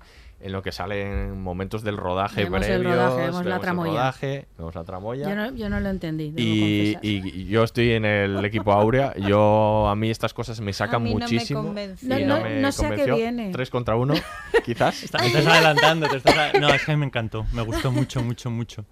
Eh, a ver, yo, yo creo que tiene algo que ver con eh, algo que hace Berman en la original, que él eh, describe lo que ha pasado en los capítulos anteriores. Ah, o sea, la es- descripción eh, esa que dices Él sí. eh, empieza todos los capítulos, ¿no? Me encantan esas descripciones. Saltándose la son cuarta come- pared. comentarios. Son más que des- comentarios. Sí, Él, habladas. en primera persona te describe lo que ha pasado en el capítulo anterior y luego termina el capítulo con esa cosa de mientras estás viendo esta, esta imagen. De tan- Faro, de la isla de Faro, Efectivamente, vivía pam, pam. Berman. Sí, sí, sí. Te contamos quiénes han actuado, o sea, es co- muy teatral. Hablado, Yo creo que toda sí. la cosa teatral está, está muy presente. Vo- Volvemos a, a lo que decía antes, eh, a lo que decía al principio de que no hay capítulos, hay escenas. Eso lo mantiene en esta, en esta, en esta nueva versión. Entonces yo creo que la teatralización está muy presente en, en- en toda la obra y en la versión de, de Levi lo eleva a- hasta el momento de... em, demostrarte cómo el actor va llegando al escenario y una vez en el escenario tú entras di- directamente. Y también tengo la sensación de que como es una historia a mí no me saca de la historia. Quiero decir, al minuto, pese a que he visto al actor entrar en el escenario, yo estoy dentro de la historia. O sea, me creo el matrimonio, también. estoy, A mí dentro. no me saca al principio, pero desde luego me sacó muchísimo, me estropeó un poco el final. El final. A mí no, Mm. es que me, gust- me gustó, porque creo que es una historia, la que está contando es una historia tan universal que da igual que sea que sea eh, que la estén representando. Es que yo creo que Ay, eh, es lo que dice él. es que yo pues no lo sabía, ¿eh? No he hablado sí. con él. Vaya, vaya. que conste que no, no has hablado con que esta Hagai, semana no he hablado con, con Hagai y mira que me gusta su obra, pero Sí, no, sí, no, sí. no esto. Pero creo Pues que es eso. acierta, o sea, es un poco la interpretación. Él dice que lo que no, que- no quería, bueno, Personalizarlo. Exacto, que no Es que yo quería que que se está tratase Sí, esa idea de es este mat- interesante. Es Ah, que no, que no quería que se tratase eso. de la historia de este matrimonio Es que- de Boston, sino es un poco un comentario sobre la, mo- la monogamia, sobre el, y, y eso era un poco el- la idea de convertirlo en algo más abstracto. O Claro, es sea, que yo creo no- que no estos son Jessica Chastain y Oscar Isaac en- haciendo esto, pero podría ser tú, tú y tú. O sea, yo creo que. A mí por esa parte me parece interesante, pero me parece interesante para hablarlo ahora. Pero Sí. claro, No. yo no lo recibí así. De hecho, A a mí el final igual. de la No de Bergman me parece una cosa brutal cuando están abrazados en la cama y ella tiene miedo y entonces él le dice como eh, en una casa, en un lugar del mundo, no sé qué, bla, bla, después de no sé cuántos, tú sigues en mis brazos y yo en los tuyos, que es, es un final brutal. Y aquí te meten una especie de homenaje a ese final porque ella empieza a decir dice, y eso y, es él le dice que es eso y Es ella le dice no es de una, Es una peli película. y luego de repente pum los dos de la, el albornoz no sé qué al baño a mí Mm. eso fue como no me quites Anticlimático total. claro no me Ay, quites mi clímax que estaba yo aquí sí. en la cama abrazada con ellos Sí. pero yo estoy tan a gusto, o sea, quiero decir, yo me quedo ahí pensando, es que me, Sí. me igual, ya han terminado, Sí, sí. ya, me, ya Ah, me lo han dado lo que, lo que yo quería, y es que yo es más, es que es más, les aplaudo. Es como, ya no, no me gusta nada el boxeo, pero voy a poner este, este, este ejemplo, como que bajan Porque del... sí, ¿no? Ya, no, pero es que como se ponen los albornoces me recordaba un poco eso a- a- al ring, ¿no? Y que le- lo que pasa es que ellos saben, bueno, Sí, no, hombre, saben Ya, muy sí, un ring ensangrentado. ahí, un ring ahí. Hay un realidad ring ahí, Hay un ring, hay no, como que bajan de... de- y de- se dan de- un apretón de manos Sí, Ya, y es les ves verdad. a ellos yéndose beso, y tú has abrazan, disfrutado sí. del combate. Repito que no me interesa el boxeo, pero tengo esa sensación de que has disfrutado tanto del combate que les ves a, a ellos a, a alejarse. No sé, me dio toda esa, sen- Pues yo no lo sensación. entiendo, yo de verdad sigo sin entenderla esa secuencia por mucho lo que diga Levi, porque no entiendo por qué estás apostándolo todo al realismo, porque está en el realismo, por mucho que haya cierta estructura teatral, que aquí es mucho sí, menos, sí. pero estás en el, la, ma- la cámara metida ahí en el cogote de los actores, tú estás ahí viviendo con ellos, es decir, aunque al principio juega un poco a la frontalidad, esa luego se pierde. eh, porque, la- porque mantiene un poco la de Berman, porque que en Berman sí que se mantiene mucho más, pero en él no, entonces no acabo de entender Mm.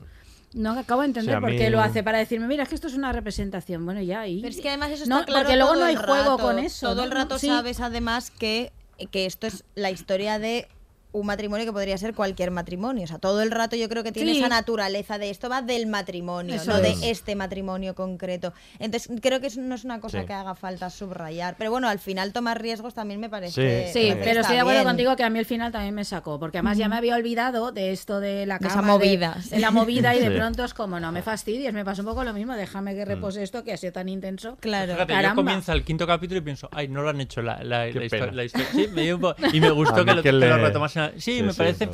A ver, ¿aporta? No. O sea, quiero decir, ¿es necesario? No. ¿Aporta? Bueno, te da, te da, te da- te da otra claro. perspectiva. Es Sí, como un, es un una- riesgo, un como añadido. decía y- María. Bueno, y también decía que, que mm, le parecía extraño no mostrar algo de la pandemia por el, mi- el momento en el que estaban viviendo, por aquello de esa que salen con mascarillas y todo Mm. eso. Y claro, es una cosa que se rodó en pandemia, son estas producciones. Ah, fíjate, eh, eso ni me di cuenta de que llevan mascarilla. Sí, yo lo veo Es súper llamativo. sí. Es una- una de cuando estas ella va producciones- llegando en, en el coche y, le, y le abren la puerta. Es muy llamativo. Sí, sí, sí. Incluso cuando lo veamos tiempo después, hay que decir, el hecho de quitarte la mascarilla cuando llegabas Claro. a casa. Quiero decir que es que era un momento muy liberador eh, de, de la pandemia, que ahora Claro, pues lo tenemos muy reciente. Bueno, y de hecho aún tenemos Aún- aún sigue, aún que sigue. llevar con eh, mascarilla, pero en un futuro sí que me parecerá muy simbólico de ese Sí. momento de cuando llegabas a casa y te podías quitar la mascarilla, que era ciertamente Pues liberador. quería un poco también ese simbolismo integrar y, pon- eso está- sí, y ponía un poco como ejemplo. Has visto eh, ya tres cositas, ¿eh? sí, por, por las que es positivo. Es que, claro, estáis en contra Bueno, así porque sí. A mí me Claro, pues somos, somos así. Ponía Hater, como- hater, Frentistas. hater. Frentistas. Somos hijos- Frentista. Frentistas. Ponía como, como influencia la mujer del teniente francés de Meryl Streep que, Ah, y Miralles, que comienza así. Comienza con la tramoya. y Bueno, pero es porque alterna, es un rodaje, se supone, esa película. Pero Hace mil eso- años que la vi, si mal recuerdo, le- pero eso es preciosa le- película, por cierto, deberíais verla. Mm, sí, sí, Sí, maravilloso. pero sí. Muy bien, pues nada, eh, lo dejamos aquí. Sí. Eh, eh, María, muchísimas gracias por, por habernos acompañado. Nada, gracias a vosotros por invitarme. Aure y Miquel, nos vemos en el Un siguiente placer, capítulo. sí. Nos vemos. Aquí se, Y nos escuchamos. se despide aquí el Laboratorio de Investigación de Series, el único podcast seriéfilo que no se casa con ninguna serie. Hasta la próxima.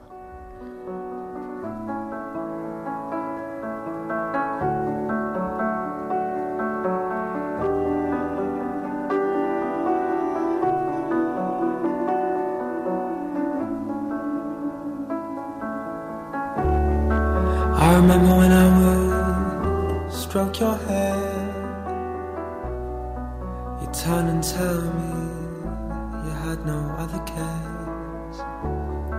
Or when we went and walked Vienna streets, the joy of the life we felt beneath our feet. But time changes, we turn pages. And everything we said turns gold and dead. Time changes, fades old faces,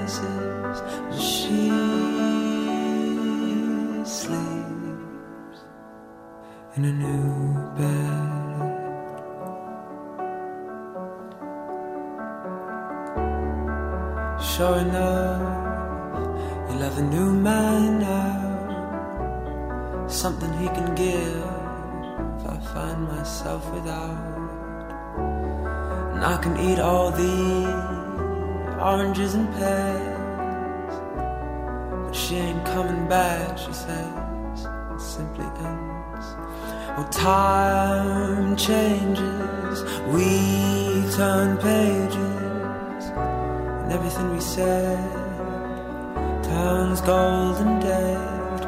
Oh, time changes, fades old faces, and she